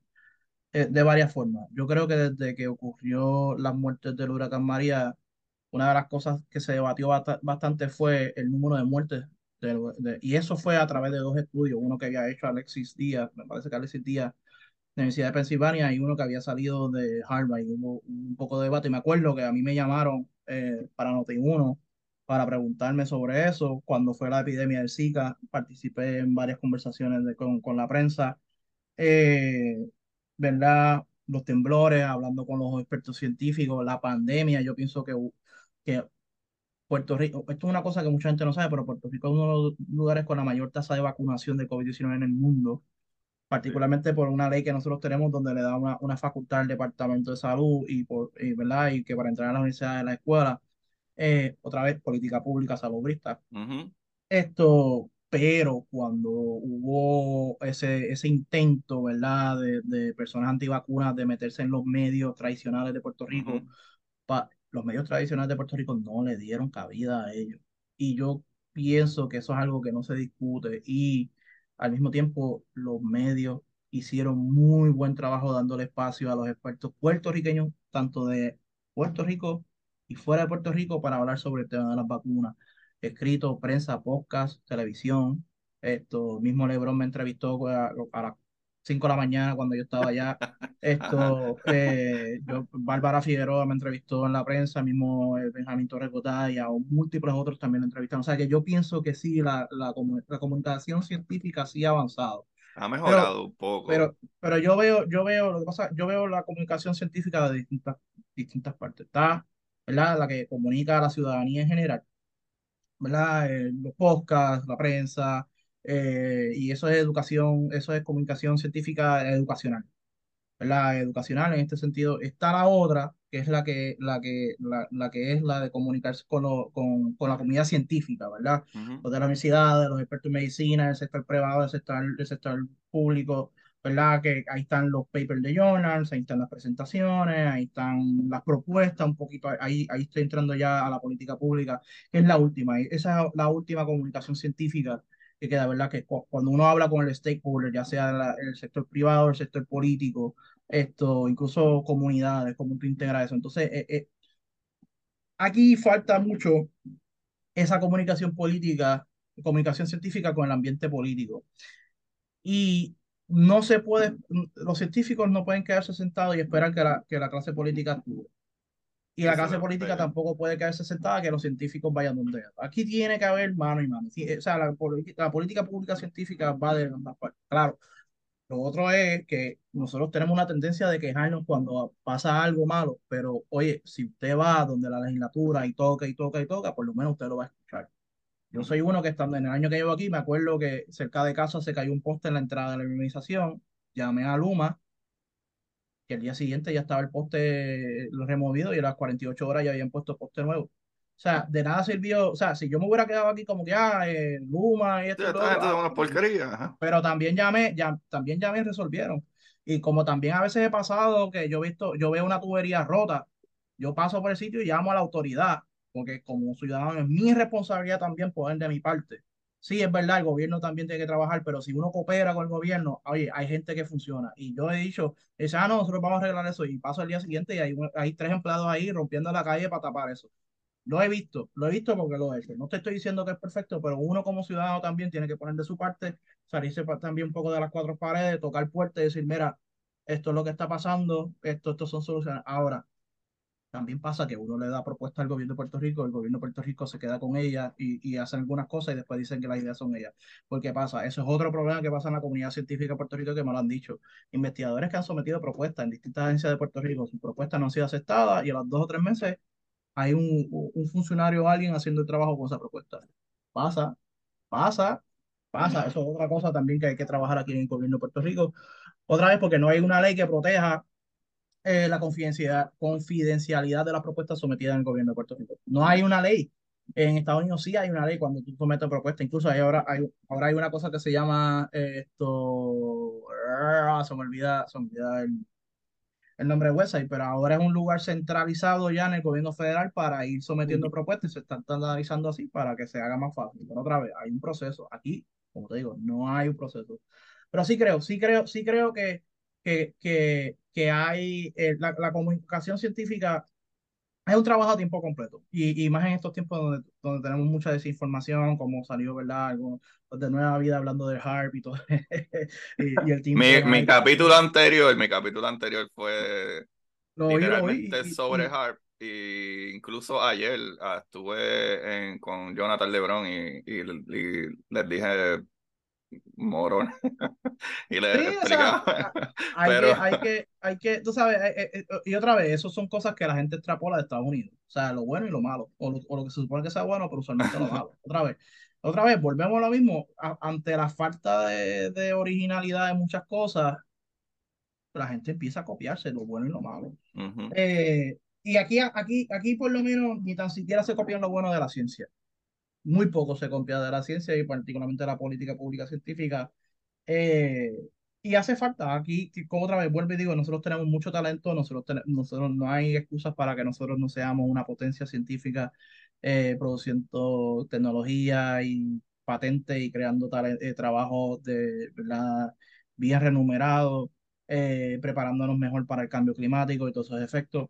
Talento tenemos otra vez no se sabe aprovechar. Ah, no, que está, tú sabes, la gente que está en posiciones súper grandes, importantes, incluyéndote a ti en Estados Unidos y en el resto del mundo puertorriqueño, ¿sabes? Hay, hay talento de sobra, definitivamente. Pero lo, lo que yo me referí un poco a la cuestión de comunicación científica es que, como el ejemplo que tú me diste, pero es porque ocurrieron ciertas cosas.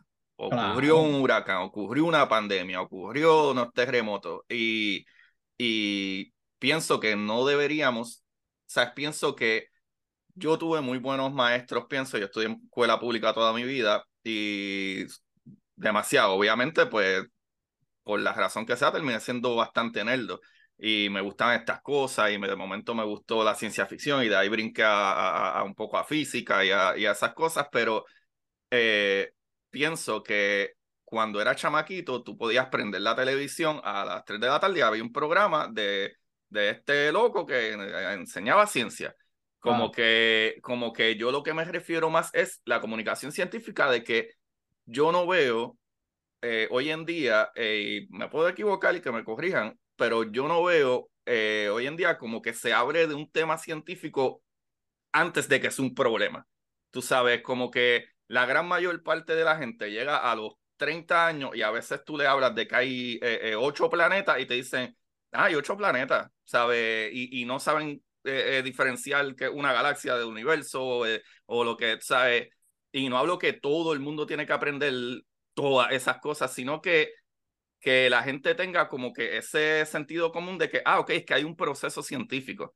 Porque hoy en día sale un post, como ahora mismo, que el día que estamos grabando esto, salió un post de que en México unos charlatanes postearon de que una momia eh, ah, alienígena, que eso es horrible. Ya, ya eh, eh, el centro educativo, que incluso hablando con Patricia ahorita, que te dije de, de México, eh, que ya estudió el Lunan y la misma UNAM desmintió lo que ellos dijeron de que el Lunan los vaqueaba, eh, eso no charlatanes, pero tú ves eso y usualmente gente se va, olvídate, ellos no chequean, ellos no, ellos no investigan, ellos no, Ahí, ahí volvemos al asunto de la desinformación, que eso sí, eso sí es un problema muy serio, o sea, el, el, y, y, y es porque no está regulado, o sea, las redes no están reguladas, cualquiera persona puede subir lo que le da la gana, eh, y decir lo que le da la gana, con poca o ninguna consecuencia dependiendo de, de qué idioma y en qué país esté. Y suceden, y suceden este tipo de cosas. Eh, y hasta que no, hasta que los países no se pongan eh, los pantalones bien puestos y empiecen a, a pasar piezas legislativas para regular, restringir ciertas aplicaciones, vamos a seguir viendo todo este tipo de, de, de, asuntos.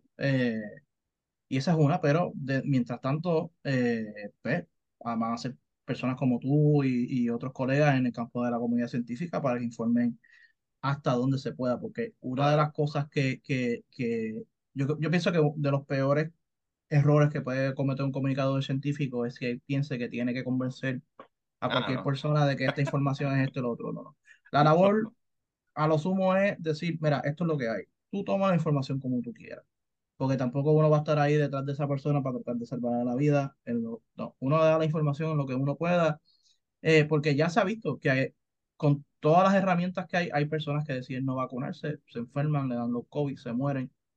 Mira, eh, eh, no, no se le puede poner una pistola en la cabeza y obligarlo a hacerlo. Yo aprendí eso bien temprano, yo aprendí eso bien temprano, porque hay gente que, hay gente que ellos no están buscando escuchar lo que tú tienes que decir, están escuchando lo que tú estás diciendo para buscar qué te van a contestar al respecto de eso. Y definitivamente, yo aprendí eso bien, bien temprano. Pero fíjate, ahora que tú mencionas eso, en la política pública científica que se dan algunas personas que quieren eso, eh, la labor del asesor científico es precisamente buscar información de todas partes y dice, mira, no solamente está la parte que tú dices que es buena o mala, pero aquí está la otra parte que también es buena o mala. Y darle la información para que ellos tomen la decisión. Esto, ya eso es un poco distinto, lo verdad, a lo que se consuma la desinformación, todo ese tipo de cosas. Pero tenemos algunos claros ejemplos, como Leslie Bulbo de Proyecto Dignidad, que ha sometido propuestas para oponerse a la vacunación, de meter presos esto a, médicos que, que, hagan abortos, ese tipo de cosas. Pero al mismo tiempo no hay que ir muy lejos. Tú tienes a, Rafael Bernabe, ex catedrático de la UPR, tirando tweets diciendo que en Puerto Rico él, sometió una pieza legislativa para hacer ilegal aquí eh, la energía nuclear. O sea, sin, sin, sin tan siquiera convocar un estudio, tú sabes otra vez, extremos de la derecha, extremos de la izquierda. Sí, sí, sí. Porque, porque ahora mucha gente le tira a la derecha el conservadurismo, pero antes de eso, los que eran los antivacunas con Andrew, ah. eh, Andrew era, era la izquierda. Era la izquierda. A la gente se lo olvida, a la gente se lo olvida eso. Es verdad, son unos extremos, son unos extremos. La ciencia, la, siempre, la, la, la ciencia siempre ha sido el balón de coger cantazo de los dos lados. Esto, y, y también ha habido políticas públicas propuestas por países de derecha y de, izquierda muy, muy buenas también. O sea, la gente, la gente no se acuerda que, que bajo Sebastián Piñera es que se creó el Ministerio de Ciencia de Chile. Y del pasado presidente de, Colombia, que ahora se me olvida, ahí dije, esto también se, se creó el Ministerio de Ciencia. Dos países de derecha. de Chile bien de derecha. Chile... Y, ahora, y ahora tenemos un gobierno bien de izquierda en Chile. O sea, y todavía siguen trabajando con ese ministerio. O sea, así que yo, yo, yo también Chile es ahora, loco. Ahora, las elecciones fueron que hace un mes, algo así, o un año. algo así, ajá, que es bastante de ahora, pero todo el tiempo fue de derecha, sí, sí, sí. Y tú vas a tener todo eso, o sea, el, el, por eso que es importante con algunos, por ejemplo, me acuerdo que yo fui entrevistado a un programa, eh, yo creo que fue en Bonita Radio, y me acuerdo que la persona que me está entrevistando dice, no, no, porque en Puerto Rico todos los, todos los conservadores, todos los radicales, yo, alguna, o algunos pocos de una facción muy pequeña de la religión en Puerto Rico sí está en boca de eso, pero hay la gran mayoría hay, hay eh, iglesias que ayudan, que han ayudado mucho llevando comida a personas que están en cuarentena, que han organizado programas de, de vacunación, esto que han llevado mascarilla y hand sanitizer, que eso tampoco, o sea, eh, que hay que tener mucho cuidado. Hay que hablar de todo, claro. Hay que tener mucho cuidado a la hora también de uno, por ejemplo, cuando tú veas Nueva Día y dicen algunas estupideces, también hay que tener cuidado como que eh, no todos los conservadores son así, esos son los loquitos. Esto, y también, porque también tú vas a ver, también tú vas a ver unos loquitos en la izquierda, que es que, tú sabes, eso, eso hay que de atarlo, como dice mi amigo panameño, eso es de atarlo y meterlo en un calabozo. Esto, claro porque los hay, los hay. Entonces, el, el, la función siempre de la comunicación científica, y, y, es, y esto aplica para todas las áreas que, que, que te mencioné, ¿verdad? Es, tratar de buscar de toda esa información y, y incluso hablar también con las personas de, de, de, de, de ideología completamente distintas de uno. Es que tienes, tienes que consumirlo. Yo sigo un montón de gente que tengo cero eh, ¿verdad? Eh, ahora mismo hasta el mismo Cristian Sobrino, a cada rato tenemos back and forward eh, en, en, el inbox, en el, el, direct message, y no es nada negativo, que, y todo el mundo odia, digo, no todo el mundo, pero muchísima gente odia al mismo Cristian Sobrino, y porque pues cosas que hizo que están horribles, pero y el punto de vista de él, yo estoy cero en a favor de, de sus creencias, pero tú tienes que consumir eso, tienes que consumir a eh, digo, no es que yo estoy 100% en contra de lo que Rodríguez Bebe dice o de, o de, o si es Lisiburgo o si quien sea, pero tienes que seguirlos porque tienes que saber qué está pasando. porque si no, no, hablar a lo loco. Y también, y también, oye, si tú ves una, una pieza, vamos, vamos a decir, vamos a decir, Rodríguez Bebe, ella me parece que preside la Comisión de la Familia si ella tira una pieza legislativa que dice, ok, para facilitar eh, los procesos de fertilización in vitro, todo ese tipo de cosas, para dar dinero para la investigación, eso, tienes como investigador, comunicador, decirme, esto es bueno, vamos a ver cómo podemos ayudar en esto, cómo podemos mejorar la pieza legislativa, qué dinero se puede... Y así. Sí, no, no, todo es malo. uno, tiene, uno tiene que entender que la política es así porque cuando yo entré estaba Donald Trump y hubo muchas cosas de, política pública científica que yo no estuve de acuerdo. Pero hay un montón de cosas que él hizo, particularmente con la inteligencia artificial, que hay que darse a, a, a, a 45. O sea, hay muchas cosas, hay muchos avances que se han hecho a través de la inteligencia artificial que son gracias a él. Y muchas cosas que ha hecho a través de la geopolítica y la adquisición de, de semiconductores que empezaron con él y todavía se sigue, se sigue trabajando bajo esta administración. O sea, en cuestiones de cosas de, de asuntos geopolíticos, Joe Biden ha continuado bastante lo que ha seguido Trump y, y Trump y empezó un poco a apretar, o sea, porque Obama fue el que más o menos empezó eso y, Trump fue el que lo expandió mucho más. En asuntos científicos, pues Joe Biden ha sido mucho más amplio en un montón de cosas con, con, con Investment eh, Reduction Act y un montón de cosas con la energía renovable. Ahí sí, ahí sí definitivamente es mucho más ambicioso con lo que tiene que ver con la reducción de, de las gases de invernadero y, y, y promover la energía renovable pero hay un montón de cosas, tú sabes, que, que tú, tú, tú tienes que, que, que, que ver, y, eso es lo, por lo menos en el gobierno federal, si tú trabajas bien, independientemente de tu ideología, hay, hay personas que, que, que cuando Trump entró y es como que a esta persona Obama, vente, tú bueno, vente para acá. Hubo gente que entró Biden de Trump, pues, bueno, vente. Otros no, por supuesto, pero... Claro, claro. Sí, hay, hay los extremos que tú sí claro, claro, claro, Yo los he visto, yo los he visto de los dos, de los, en, en, las dos administraciones lo he visto donde yo trabajé. Así que esto, pero como función, o sea, y, y, aquí hablando más como, como alguien de la política pública, pues todo eso hay que tenerlo en mente. Eh, porque yo me he reunido con personas, yo hace unas semanas me, me, invitaron a ir a Fortaleza a, con Corvita Vila Pared a, a, un tema que él quería que yo ayudara, y con mucho gusto lo ayudé y estaba más que agradecido y muy contento de que yo saqué mi tiempo a ayudarlo y, y todo el mundo sabe que yo, yo no he, he asesorado a personas del PNP sin ningún problema.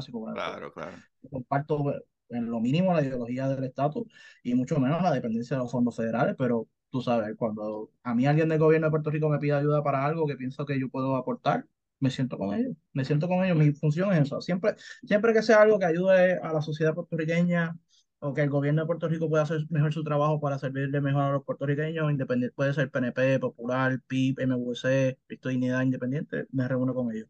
Hay que tener esa capacidad también como comunicador y, y persona en la política pública. No nos podemos antrincherarnos tampoco en la ideología y, y no, no, yo creo que en eso me parece que el puertorriqueño en eso todavía no ha llegado. Y me parece que es muy bien. Me parece que en Puerto Rico todavía nosotros podemos sentarnos a tener conversaciones con personas de distintas ideologías y, ser pana, ser pana y Hay que ser objetivo, hay que ser objetivo. Sí, claro, claro. y, saber, saber debatir y, argumentar y aceptar cuando uno está bien, uno está mal, o el punto de uno fue contrarrestado con el de otro, o viceversa, y pasarla bien. Estados Unidos eso ha cambiado mucho, mucho, mucho, mucho, mucho. Es muy, es muy distinto ya ahora, incluso cuando ya tú sales de ese, si tú sales del área de ese, ya, yo no digo que yo trabaje en el gobierno federal o que trabajo en el federal, porque cualquier persona te puede ver de una forma muy distinta y hay unos extremos. Esto, acá no, acá no no, yo, yo me reúno con que sea y hablo con que sea y no, no hay problema. Eh, Mano, de verdad que sí. Jesús, hemos ido por un rant que no hemos tocado ni uno de las cosas que yo tenía aquí, pero ya llevamos un poco más de una hora, yo creo pero yo creo que podemos eh, tirar algo como que un rapid fire, más o menos. Claro. Eh, porque, Dito, no te quiero aguantar más de una hora y ya pasamos la hora. Pero, por ejemplo, tú, ¿verdad? Eh, como microbiólogo y todas las cosas que has trabajado, te podría preguntar qué es un virus. O sea, cuando la gente habla de virus, porque no es lo mismo una bacteria que un virus. Claro. No, mira, un virus es, un, un organismo un organismo bien microscópico que usualmente puede infectar tanto a una bacteria como, como una célula este, eucariótica.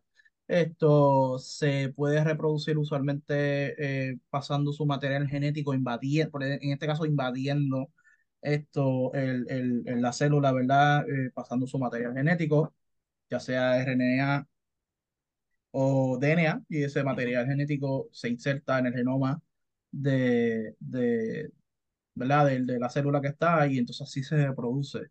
Eh, no todos los virus son malos, eh, la, la, gran mayoría que, no, o sea, la gran mayoría de los virus no son malos, pero se estudian mucho estos virus, particularmente como lo que es el, el, el, el coronavirus, tenemos el virus de la influenza, tenemos el virus de, de, de, de chikungunya, distintos tipos de virus, eh, son, son, son difíciles porque de, de, de, atacar porque son virus donde se insertan en el gen y es muy difícil ya cuando ese material genético se mete eh, eh combatirlo. Eh, yo creo que todo el mundo, ¿verdad? Con lo de la pandemia sabe lo que es, en parte lo que es un virus, lo que causa, lo que es trabajarlo.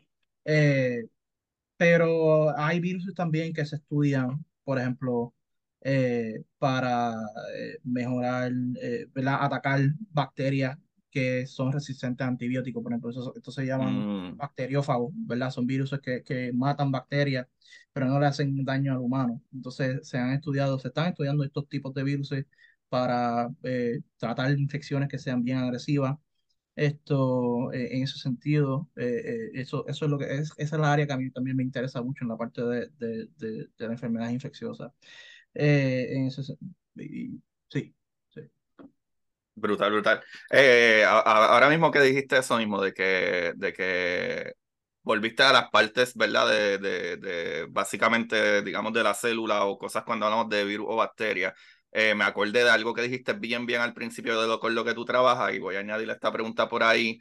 ¿Nunca te ha interesado la astrobiología? Porque básicamente lo que la astrobiología estudia es bastante parecido a lo que tú mencionaste en un principio, de verdad, de que estos microbios o, microbes, ¿verdad? Cuando consumen eh, su comida, por ponerlo así, o, lo que sea, cuando sueltan, sueltan ciertos gases y etcétera, y en, y en astrobiología eso es lo que estudiamos. En astrobiología tratamos de identificar las atmósferas de otros planetas, a ver qué tipo de gases hay, porque mm, muchos de los gases que hay ¿verdad? En el planeta y muchos de estos gases que pueden ser gases de invernadero es gracias a ese tipo de, de bacterias o, o, o, ¿verdad? Este, micro eh, animales que hay. Sí, sí, pues mira, prácticamente la, la mayoría de las clases que tomé eh, a nivel doctoral eran micrología ambiental y hay una parte que, ¿verdad? Con, con el profesor James Holden, que me parece que es el decano ahora de la escuela, de, o, o el jefe del departamento de microbiología en UMass y fue parte de mi comité. Él estudia extremófilos. Eh, él, él trabaja con, con arquea y microorganismos que, que, ¿verdad? Que están, su- de hecho, él se ha metido en un submarino y, buscado, y ha buscado cool. esto, esto, piezas y los labor eh, de hecho, trabajé bastante, utilicé mucho de su equipo para hacer mis experimentos. Eh, y trabajan con bacterias, ¿verdad? Que crecen en, en temperaturas bien altas o en altas concentraciones de sal. Y, y eso pues viene mucho, ¿verdad? Con la parte que yo trabajé, con la fermentación, cómo se utiliza esto, porque mucho de eso está envuelto, ¿verdad? Porque la, esa fer- fermentación es, tiene A, B, C y te produce Z. Tú Ujú. puedes tener, ¿verdad? Eh, un- distintos tipos de lo que se llaman short chain fatty acids, que puede tener esto, etanol, butanol, butirato, puedes tener acetato, que es producido por ATP, eh, otro tipo de cosas, pero también puedes tener metano. ¿verdad? Metano y también la forma como tú haces. Entonces ahí también entra un poquito la- lo que es la ingeniería genética, de cómo tú puedes mo- modificar ciertos estos mi- microorganismos, crear ciertas quimeras para ver cómo tú puedes producir estos distintos tipos de productos, o, sea, tener estos tipos de fermentadores. Por ejemplo, la, nosotros sabemos que, que la insulina humana es producida por bacterias. Ujú. Esto, eh, porque naturalmente la bacteria no te produce insulina, mucho menos insulina humana. Entonces eso se, se hace de una forma para producirla la cerveza, el vino, queso que nosotros comemos, ¿verdad? Eso era lo que iba a decir. ¿verdad? Todos esos procesos, eh, el mismo pan, eh, eh, eso sea, hay algunos que lo modifican en un laboratorio, otros tienen linajes, ¿verdad? Que mientras el tiempo o sea, se evoluciona y se hace eso. Pero sí, o sea, para todos los efectos, con el profesor James Holden eh, me acuerdo que el último paper del Journal Club fue un momento que hubo un reporte donde supuestamente encontraron eh, bacterias en una pieza de un meteoro. No sé si tú te acuerdas de eso, eso fue como tipo No, no me 2010. acuerdo. Y, y supuestamente eh, eh, la pieza de DNA tenía sulfato, no sé qué, y, y- ese fue el último día. Nosotros pelamos ese paper por ahí para abajo, Sí, a lo mejor hay aminoácidos, pero sí, bacterias sí, lo dudo. Ah, no, era una bacteria, era, era una bacteria que estaba en esta piedra y que, y que tenía, que era una bacteria del espacio, para todo Anyway, era falso. Ajá, Pero, exacto, pero, sí, porque puede haber aminoácidos probablemente, pero pero, bacterias. Pero estudiamos y sí, porque ellos decían, no, que esta piedra se encontró aquí, no sé qué, y que tenía, anyway.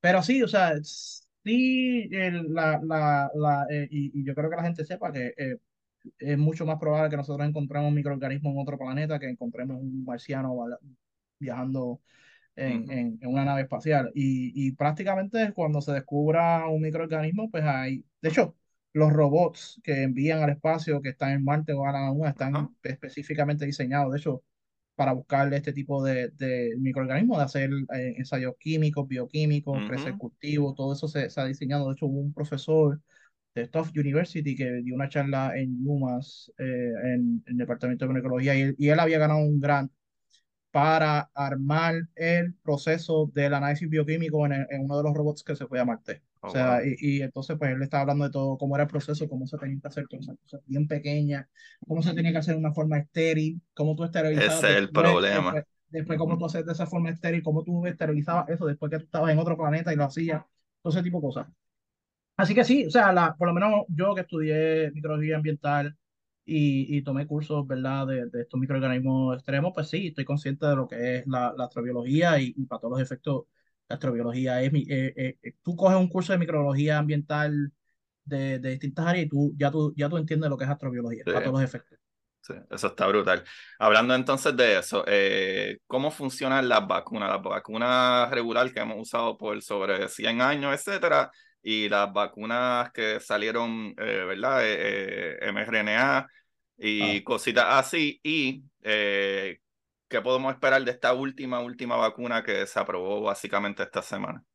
pues las vacunas son esto, Tito, yo sabía la historia de, de, de, de cómo fue que se creó la vacuna, se me olvida eso, sé que fue con poli, no, fue con, con- fue con viruela. Se me olvida el nombre, de hecho, el- el- la persona que lo hizo, él cogió unos, unos pústulos de una vaca, por eso va, vacuna, Ajá, va, de- porque viene ajá, de la vaca, unos pústulos con eso y él, y él eh, inyectó esos pedazos a su hijo para, y, y su hijo desarrolló un poquito de, de, de resistencia y con eso, pues más o menos así fue que empezó la vacuna. Eh, pero ya más adelante, ¿verdad? Donde hay mayor refinamiento, pues era, era también pues, creciendo cultivos, matando los cultivos, eh, diluyéndolos y, y, vacunando a la gente, ya, ya ¿verdad? Con, con, como ha mejorado la tecnología, pues tenemos ya, o sea, la clásica es la de producción de proteínas a través de, de ¿verdad? De, de, crear estos pedazos de DNA o RNA, insertándolos en, en, en, un virus que te infecta la bacteria. Por ejemplo, la, la, vacuna de Novavax es una vacuna tradicional, que es una de las vacunas que se está examinando para que se apruebe eh, para combatir el COVID-19, pues es una vacuna que utiliza estos macrófagos de insectos, de moth, particularmente estos son los moths, son los insectos. Entonces, si, si, usted, si usted ha visto esta, estas maripositas marrones en su casa, pues Ujú, hay, que- hay como aquí así, arriba. Ujú. y pues entonces, pues el, eh, utilizan, ellos prácticamente interesan un virus de insecto que insertan este pedazo de RNA y este virus infecta esta célula y esta célula está en unos fermentadores. Se produce, y en este caso, aquí se produce la proteína. Aquí se produce la proteína dentro de este proceso, se filtra la, la proteína, eh, esto y te puede inyectar la proteína, o sea, no te están inyectando parte El del virus. material genético Ujú. y ese sentido. Ya una vacuna de mRNA es, es distinto en el sentido donde literalmente se sintetiza el pedazo de mRNA, es mucho más fácil que, que crecer el virus y, ir picando pedazos y insertando. Y no necesariamente necesitas un fermentador para, insertar, para, para crecer células, porque no tienes que insertar una célula, sino simplemente lo metes unos plásmidos y entonces empieza a producir, o sea, sí utilizas células para producir más plásmidos, Ujú. pero entonces rompes eso y empiezas a romper los plásmidos y tienes ya el mRNA. Entonces, el mRNA es encapsulado en, en, en nanopartículas, particularmente en nanolípidos, para que protejan el mRNA. Te inyectan con esa bacteria, el mRNA entra a tu cuerpo, ese mRNA entra ya a las células eh, eh, inmunológicas de tu cuerpo y ahí en, mismo, en ese mismo sistema el ribosoma agarra ese pedazo de mRNA y empieza a producir proteína. El, el, las células eh, detectan esa proteína y empiezan a, a, a mandar señales y crear los anticuerpos y ahí generas tu protección. Y el, el gran beneficio de tener la vacuna de mRNA, que yo creo que por ahí que se está moviendo el campo, es que pues mucho más barato, no necesita un fermentador, múltiples fermentadores para distintos tipos de, de bacterias por distintos tipos de, de, de, de procesos, sino que tú puedes utilizar el mismo sistema para generar distintos tipos de vacunas a través de la síntesis del mRNA. Esa es la gran ventaja. Eh, mientras que acá, por ejemplo, Novavax, tras que, tras que tú estás utilizando eh, un célula y, y- y el plásmido de, de un, de, ¿verdad? de, de un virus, El virus como tal, ajá. Encima de eso también tú tienes eh, lo que se llama un adjuvant, es un componente que ayuda a, aumentar eh, la capacidad inmunológica y esto viene de una planta, o sea, es, como una especie, no, no quiero decir aditivo, pero sí un aditivo que además de, de la proteína te va a ayudar a aumentar el sistema inmune del cuerpo. Eh, y eso es más o menos en esencia lo que tenemos hoy en día. Eh, yo creo que pues, siempre es importante de que estén la- la- las vacunas disponibles, eh, ¿verdad? Nosotros eh, en, en esta situación de la pandemia pues fue prácticamente histórico que se hiciera una vacuna para todos los efectos en, dentro de un año. Eso yo pienso que pues, nunca había pasado eh, y vacuna, vacunas bastante efectivas. Esto, obviamente, a- en la capacidad que el virus vaya mutando, pues vamos a entrar en los ciclos como la influenza, de Sí, sí, lo de tenernos vacunando cada año y esto y también tenemos los, los antivirales. Los antivirales son altamente efectivos en combatiendo eso, así que pues todo, todo eso va a ser, son herramientas importantes que vamos a estar utilizando eh, en los próximos años para combatir este virus y otros que vengan por ahí. Súper, súper. Entonces, eh, cuando se me fue la, la, la pregunta para dónde iba, cuando hablaste de, de lo de, ¿verdad? De las diferentes vacunas. Ah, no, no, ya, ya, ya caí. Eh, mucha gente eh, dice como que, eh, como que no, es que yo me vacuné y mi primo se vacunó y para qué caramba se vacuné y me ha dado COVID tres veces como quiera. Creo que la gente no entiende esa parte. ¿Podría explicar el Sí, por qué? Claro, que la vacuna no claro. es para que no te dé virus. Bueno, no, hay, hay, aquí ¿Cómo hay dos cosas. vacuna? Exacto. Ac- exacto. Aquí hay dos cosas que hay que entender. Uno, que sí, la vacuna te ayuda a proteger y mientras más personas están vacunadas, esto más fuerte se va a hacer la, la inmunidad de grupo para resistir estos brotes. Obviamente no es perfecto, esto no es Superman, esto derrotando eh, eh, lo- los, los enemigos en una calle con, con, con rayas láser. esto, no todos los cuerpos son los mismos, no todos los cuerpos reaccionan de la misma manera, no todos los cuerpos eh, producen anticuerpos, incluso al, al tú ser una persona de mayor edad, tú produces menos anticuerpos que una persona de mayor edad, igual con los niños, por eso que las dosis que se dan a los niños son un poquito distintas a las que se dan a los adultos, o las etapas donde se vacunan también son distintas. Eh, para crear ese, ese, ese, ese sistema inmune o, o, lo que se llama los titers de los anticuerpos. También la, la capacidad de donde tú tienes estas células, los T-cells, que te ayudan a proteger y consumir esto, esto, estas células que se infectan. Todo eso, todo eso influye. Obviamente hay un lapso de verdad de cuánto dura esta protección, con, con pero está otra cosa. Bueno, hay dos cosas más además de eso. Obviamente los virus están mutando. Y eso significa que, por ejemplo, la, las vacunas que van a salir ahora, pues van a poner funcionar con, con, con, con, las variantes ahora que son más recientes. Por ejemplo, cuando yo me puse el, el avivalente el año pasado, pues fue un palo porque yo tenía la, la pues, tenía la, la, la, pues, la, dosis más, más reciente del, del, del, del, virus más reciente. Tengo un familiar que, que, que, que fueron de vacaciones a Europa y regresaron y estaban contagiados con COVID, pero agraciadamente no les pasó nada, salió una línea, pero no tenía, no tenía síntomas, se tomó los antivirales. Otra persona que estaba acompañando a esa persona nunca salió positiva, no tuvo síntomas, nada. Así que, ¿verdad? Estaban bastante protegidos. Pero lo otro también es, ¿verdad? Si tú estás con una persona que eh, eh, tiene el virus y tú estás, ¿verdad? Eh, hablando con esta persona en la barra 15, 30, 45 minutos, una hora, pues el tiempo de exposición y que te estás contaminando con esta persona, pues aumenta. Por ende, la carga viral que estás recibiendo aumenta. Y eso es otro factor que las personas no entienden a la hora cuando uno se vacuna y se contagia con el virus y dice, ah, no, espérate, porque quizás yo estuve hablando con esta persona o quizás, ¿verdad? Estaba con la Eva y compartimos eh, los mismos vasos de cerveza, nos besamos, o sea, la carga viral aumenta, es muy distinto a que por lo menos tú estés en una fila de supermercado y tú tengas a alguien atrás que quizás te estornude te tosa y que sea positiva, te entra el virus, pero mira, esto ni tan siquiera te dé síntomas porque el sistema inmune tuyo está lo suficientemente alto, está vacunado y pudo batallar eso. Quizás te dé un poquito leve y te proteja esos factores, esos, todos esos son los factores que hay que considerar. O sea, mucho, mucho de todo. Entonces, y también pasa, si una persona no se vacuna o, o no está vacunado al día, o una persona inmunocomprometida, o que la vacuna no le hizo tanto el efecto, pues mira, tú vas a tener estos lapsos, ¿verdad? Y, y lo importante es buscar formas de evitar estos brotes, ¿verdad? En las escuelas ahora han habido múltiples brotes con comienzo. Eh, no solamente con la influenza, tú tienes, eh, perdón, no solamente con el COVID, tú tienes influenza, tú tienes micoplasma. Micoplasma, tienes el RSV, el, el, el, el respiratorio syncytial virus, que ahora viene una vacuna aprobada por eso.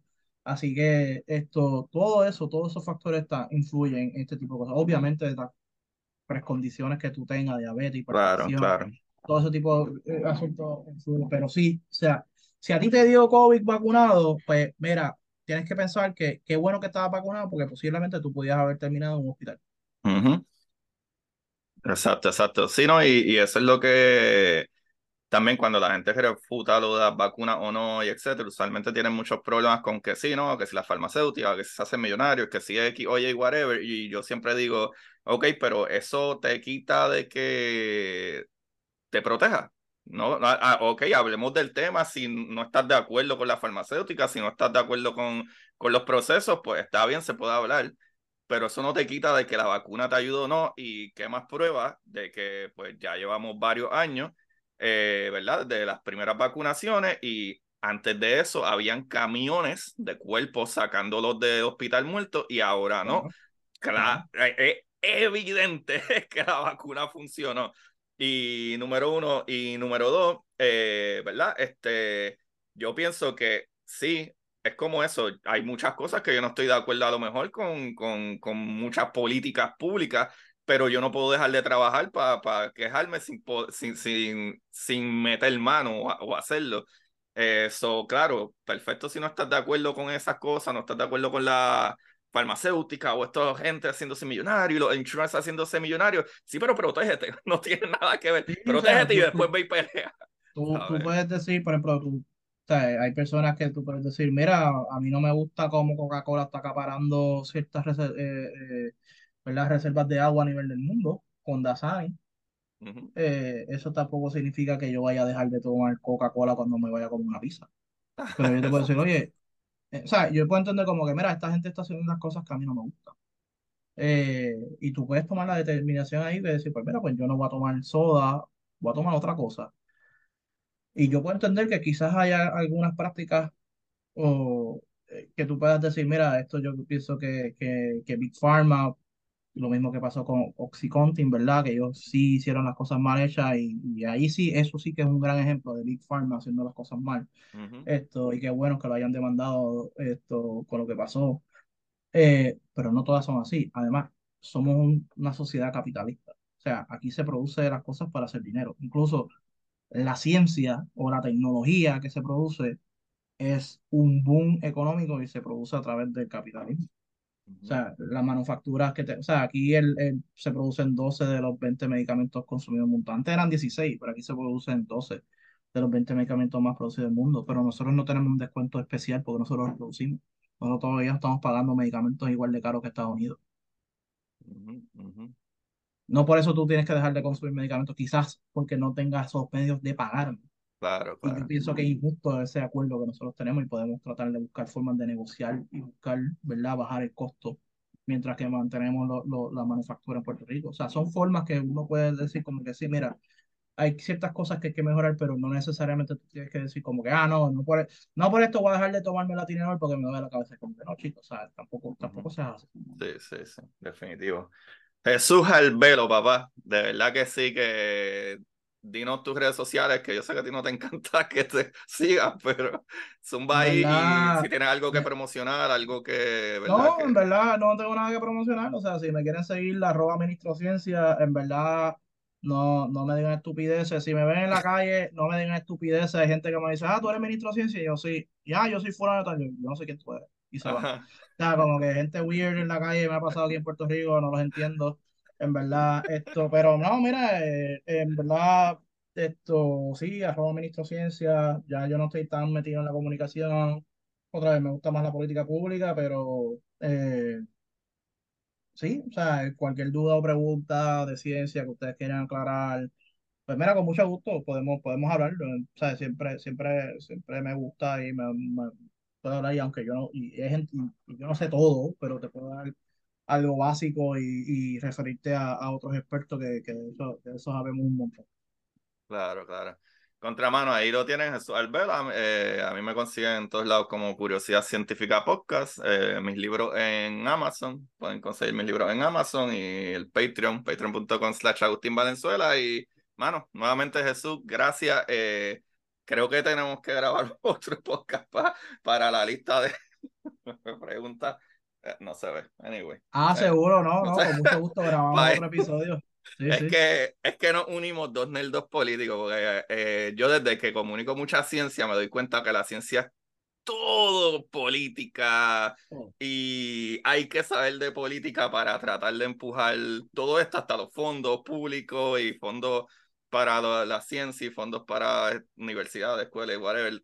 Es todo política y es inevitable que te hundas en el campo político, por eso me disfruto en verle un montón esta conversación, porque me encanta, en verdad. Mucha gente dice como que, como que ya, lo que la política, es una mierda y que se da, es que tienes que aprenderla, tienes que aprenderla, ah.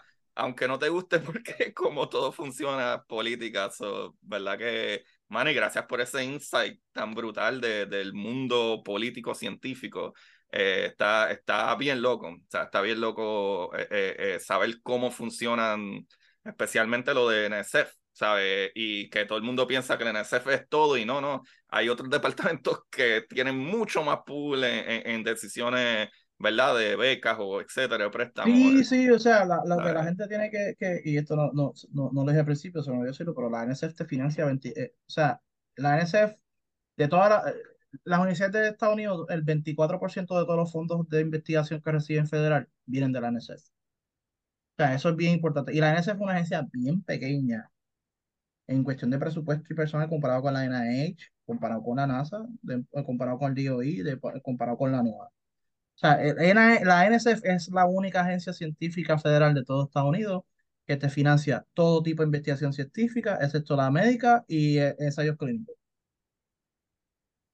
Sí, que es una organización súper pequeña o un, un departamento súper pequeño para casi todo el resto de, de las cosas, incluso tecnológicas, porque es que, como pasó con el, radio, el telescopio de Arecibo, es que bueno, es un equipo de que aunque le hayan hecho arreglo o, o, añadido más tecnología, pero sigue siendo algo que tenía más de 50 años claro. en uso y hay nuevos proyectos, nuevos telescopios, nuevas cosas que es un medio no-brainer, aunque nostálgicamente uno diga contra el telescopio agresivo. Pero bueno. Sí, sí, o sea, la gente tiene que entender desde el, otra vez, volvemos a lo mismo. Esto es el gobierno federal a base de sus necesidades y sus prioridades.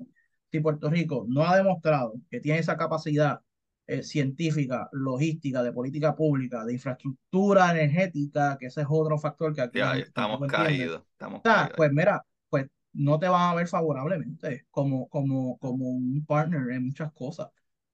Eh, y, y, lo otro que la gente también tiene que saber es que la NSF también es la única agencia científica de que ella misma no tiene laboratorio. Oh, wow. La NSF no tiene laboratorios nacionales.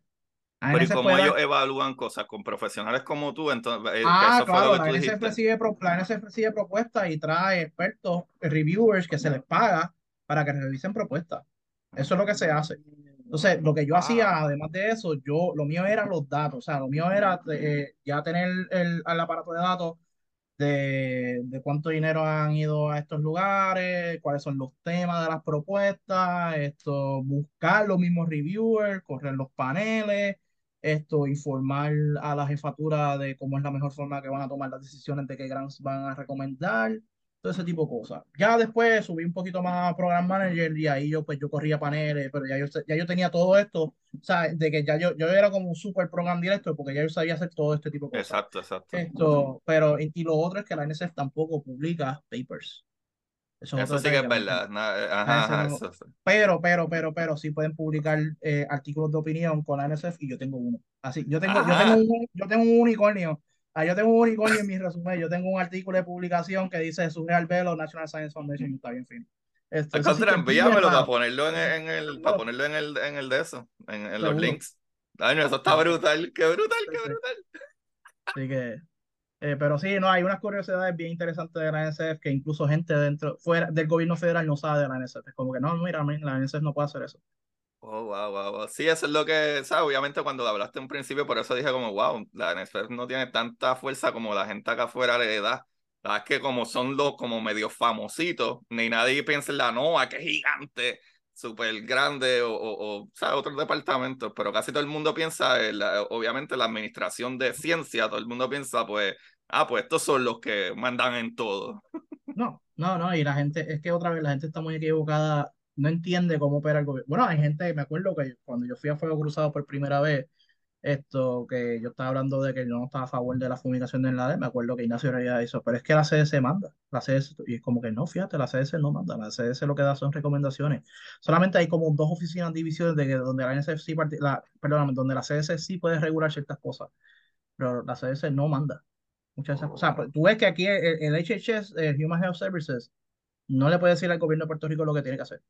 Eso, esa facultad le, le corresponde al gobierno de Puerto, de Puerto Rico. Si hay unas recomendaciones, Ajá. Y hay una guía de cuando tú recibes fondos de investigación, ahí sí.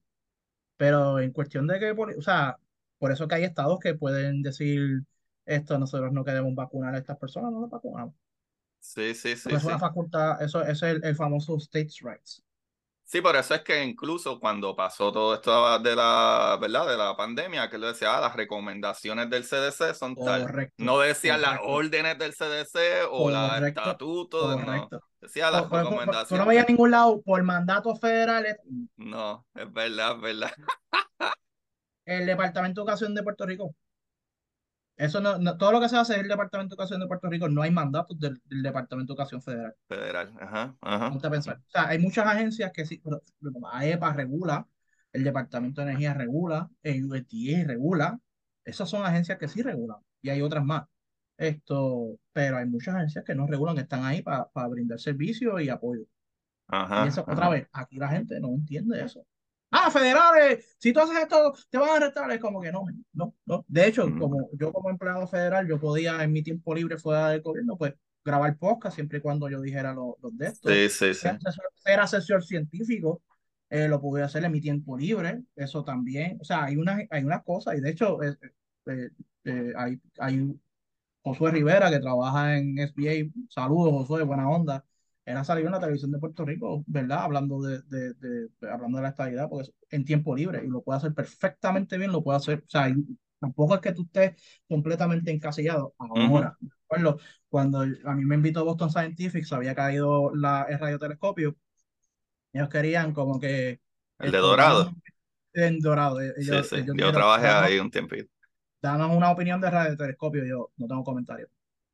Ah, como que mm. yo, Sí, porque tú trabajas para, para, ajá, tú trabajas para la agencia. Como hay personas que cuando yo trabajo en la NSF es como que, ay, ¿cuántas propuestas se han sometido aquí? Yo no puedo hablar de eso. Yo no puedo hablar de cuántas propuestas se han sometido. Tuviste que yo, aunque no estoy con la NSF, yo no te dije cuáles son los, que, quiénes son las personas que, que, que, sometieron la propuesta del colegio, cómo está el estatus y todo ese tipo de cosas. Que son cosas que. Sí, incluso, mencionaste que, no puedes mencionar. no sabe que se han sometido que no saben, que ya yo sé cómo opera y no lo digo, porque es como que hay que también mantener un orden las reglas y también respetar el sistema en ese, en ese sentido. Pero hay muchas cosas del gobierno federal que la gente no entiende. Esto, y, y, yo creo que eso, eso, eso le ha hecho mucho daño a Puerto Rico. Eh, y volvemos otra vez, y yo sé que esto ya estamos llegando casi a, a las dos horas, pero por ejemplo. por mí está bien, por mí está. Puerto Rico perfectamente pudiera ir, eh, estar en muchos eventos de las Naciones Unidas puede perfectamente hacerlo, pero mucha gente no lo sabe. Y te lo digo yo que yo, a mí, eh, cuando yo fui parte del, del trabajo de este NNA, a mí me tocó ser representante del NNA en, en, en, las Naciones Unidas para, para el UN Ocean y yo descubrí ahí que incluso cuando yo llené mi profile, es como que tú puedes poner ahí ciudadano puertorriqueño, como que la, la, las Naciones Unidas reconocen a la ciudadana puertorriqueña, dicho sea de paso. Pero Puerto Rico puede participar en muchos de estos foros como observador, pero puede ir. Y el rol de observador es un rol bien importante. Una persona, no es que tú vas a ir a observar y quedarte con un bacalao viendo las cosas, no, tú puedes dar opiniones, tú puedes decir que tú estás a favor, tú estás en contra de esto y tú piensas que, mira, eh, estoy a favor con los puntos de Japón, pero pienso que esto que dice Batón, Japón de las baterías renovables utilizando arena en vez de litio, pues yo creo que puede ser un peligro al medio ambiente porque vas a estar consumiendo las arenas de la playa y por ende va a aumentar la erosión, todo ese tipo de cosas y como puerto, como como alguien también de Puerto Rico, pues yo no veo factible que esto y nos oponemos a esto particularmente. Y cosas así que se pueden hacer. Puerto Rico puede hacerlo perfectamente. Puede y tiene capacidad de hacerlo. Sí, hay, hay organizaciones, hay organizaciones como incluso la que mencionamos al principio que tú mencionaste, Ciencia PR, ellos envían a gente a, a, Francia, eh, a Europa, a, incluso los otros días estaban en Japón en, una, en, en, unos de esos, porque pueden estar ahí y dar su opinión y, y, de eso. Ya, Correcto. Tú puedes ir a universidades, o sea, aquí yo no sé por qué esto, las universidades aquí no van a, los foros de, de, la IPCC. Esto, claro, yo sé, tienes que pagártelo tú mismo, pero tú puedes desde un año antes solicitar. ¿Qué, es la IPCC? Sí, los que trabajan en el cambio climático de, ah, de, las Naciones Unidas. Esto, eh, todo eso, tú sabes. Eh, y otra vez, muchas cosas que el gobierno, que Puerto Rico puede estar que no le cuesta nada, no le cuesta, y esa otra, no le cuesta nada estar en estas organizaciones, tú no tienes que pagar una membresía ni nada, tú puedes estar esto, como observador. Puedes hacerlo perfectamente bien, involucrarte un poco más y, estar más envuelto. Otra vez, no se toma ese tipo de iniciativa porque se ha metido ese miedo, particularmente de estos gobiernos bipartitas, particularmente, ah, no, que nosotros no podemos hacer nada fuera de Estados Unidos. Bueno, sí, tú puedes hacer ciertas cosas bajo el ente federal utilizando el memorando de entendimiento. Muchas de las colaboraciones que se hacen internacionales con la NSF y otros países es a través de un MOU, incluyendo el gobierno federal. No tiene, eso no viene un acuerdo nuevo, oh, que tiene que venir. Sí, o sea, vienen delegados. O sea, yo he recibido el ministro de Ciencia de Gambia, eh, el segundo en mando de Science Foundation Ireland, el representante de UK y de, y, de, y de Israel, tú sabes, todo ese tipo de cosas.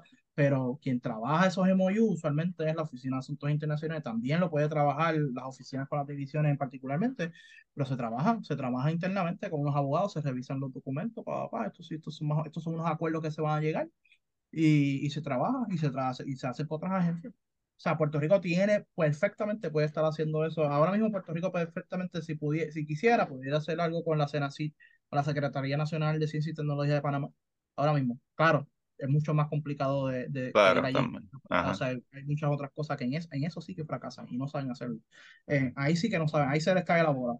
Esto, pero sí, hay muchas cosas que el gobierno, que Puerto Rico puede hacer en asuntos internacionales que no, no, no, que, que, y ahí es, sí es por el miedo que le han metido y porque se le ha dicho como que ah, Puerto Rico no es un país, Puerto Rico no puede estar, ser parte de las Naciones Unidas.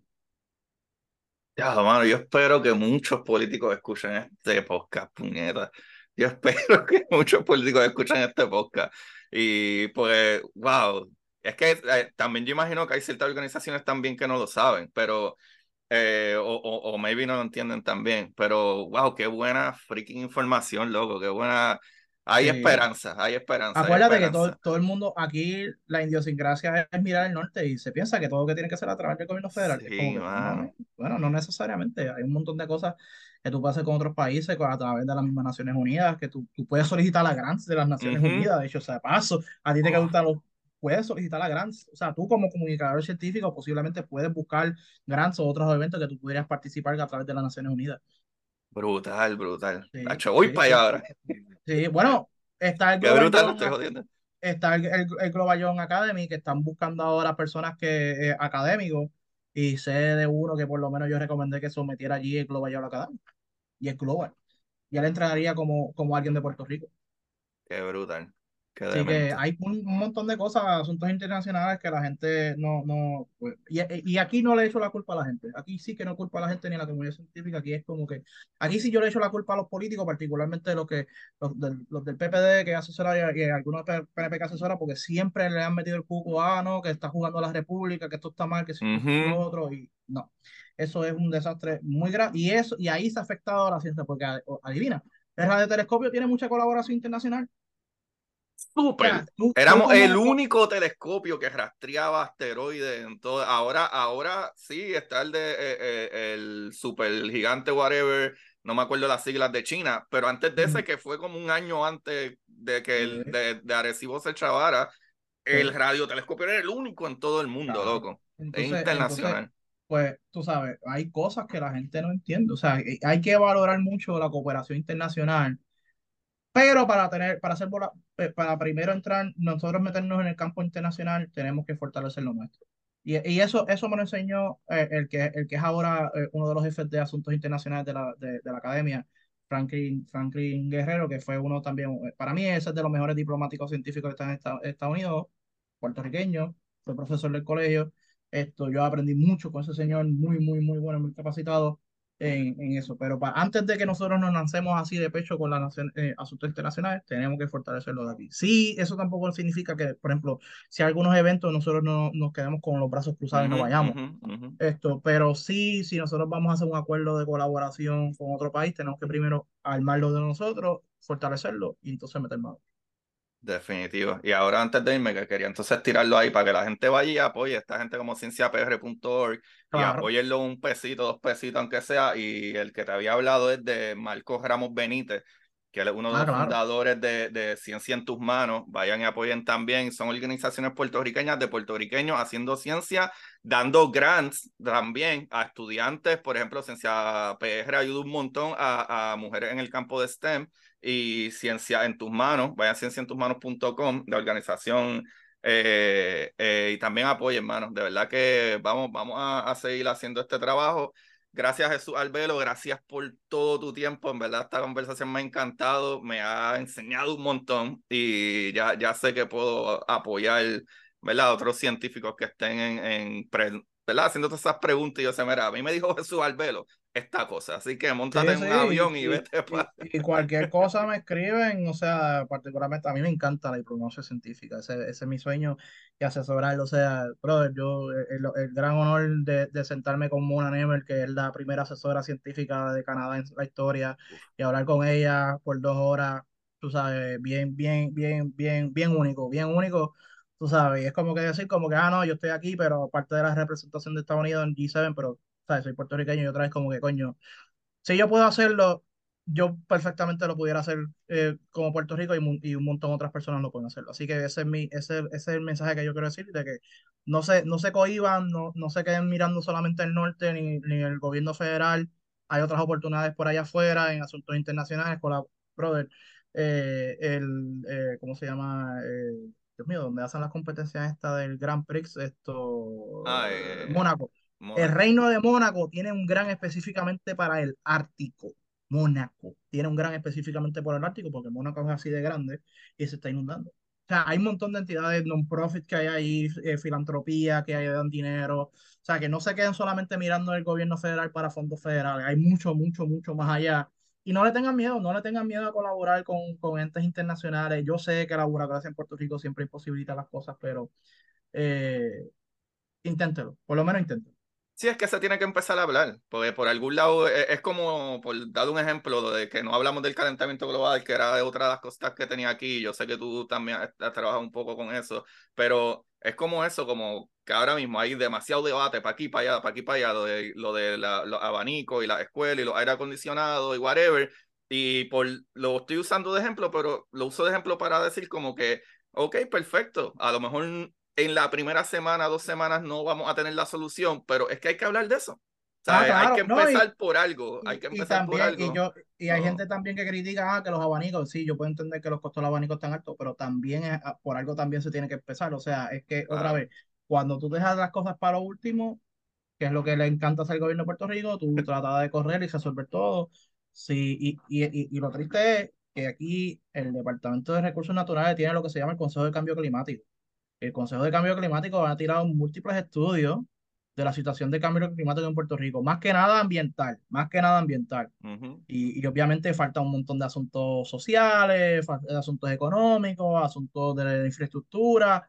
Vamos, yo tampoco le puedo pedir para a y caer la palo a ella, porque yo sé que como no pongo el poco dinero que le dan, pero hay, hay estudios que ha hecho el gobierno de Puerto Rico ahí que, muy poca gente cita, que también tienen que entender que sí hay personas dentro del gobierno de Puerto Rico que están tratando de resolver la problemática del cambio climático. Lo que pasa es que no hay un ejecutivo que lo vea como una oportunidad de negocio. Es como que, ok, vamos a mover nuestra economía a una economía verde, que eso toma tiempo, eh, y hay unas transiciones, eso incluye también la fuerza del Workforce Development, eso incluye la infraestructura, eh, ¿verdad? Incluso quizás el, el, debate quizás de que, mira, quizás hay que cambiar un poco el horario de los niños en el trabajo, mira, eso eh, yo creo que es un tema que se tiene que discutir.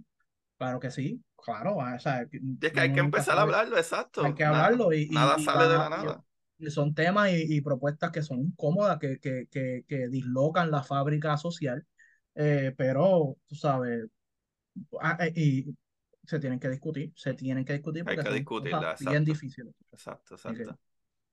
No, mano, qué clase de podcast más brutal. Jesús Albelo nuevamente, papi, el Ministerio Ciencia en sus redes para que le pregunten cosas chéveres, bonitas y le envíen cariño y amor, no para que estén fututeando por ahí. Corillo, como siempre. De vez en cuando se me cuida. Gracias, Agustín. esto, muy contento y, y, cuando quieras, en verdad, esto, con mucho gusto vuelvo al podcast a hablar contigo de lo que quieras. Hacho, sí, quiero tocar lo de cambio climático desde tu perspectiva, obviamente, científica, incluso también por el hecho de que al ser microbiólogo pienso que hay muchos cambios y efectos, que incluso yo he leído artículos en la revista Science eh, sobre las plantas, ¿verdad? O sea, la, ya, es que vamos a estar media hora aquí, pero es que está bien cool lo que leí. pero es que esa, la, la fotosíntesis, pues las plantas hasta cierta temperatura pueden hacerlo, de cierta temperatura para adelante eh, un artículo que salió, pues los, químicos y whatever, la temperatura empiezan a medio breakdown y se les imposibilita, ¿verdad?, crear esos químicos en azúcares para alimentarse así, así, para así que funciona la, la fotosíntesis para los que no sabían. So, hay, hay muchas cosas, so, definitivamente probablemente vamos a tener que volver a grabar, pero de verdad que me encanta, es que a mí me encanta la política también, así que... Seguro, no, gracias, gracias. Y y otra vez, como dije, eh, este podcast es necesario y, personas como tú y Ciencia PR y otros que graban y comunican, que sigan, que sigan comunicando esto y que sí, dialoguen entre ustedes. Eso es lo más importante. Brutal, brutal. Bueno, ellos ahí lo tienen y recuerden siempre buscar la manera de aprender que más les divierta. Check it move. Y para ustedes, esto es curiosidad científica.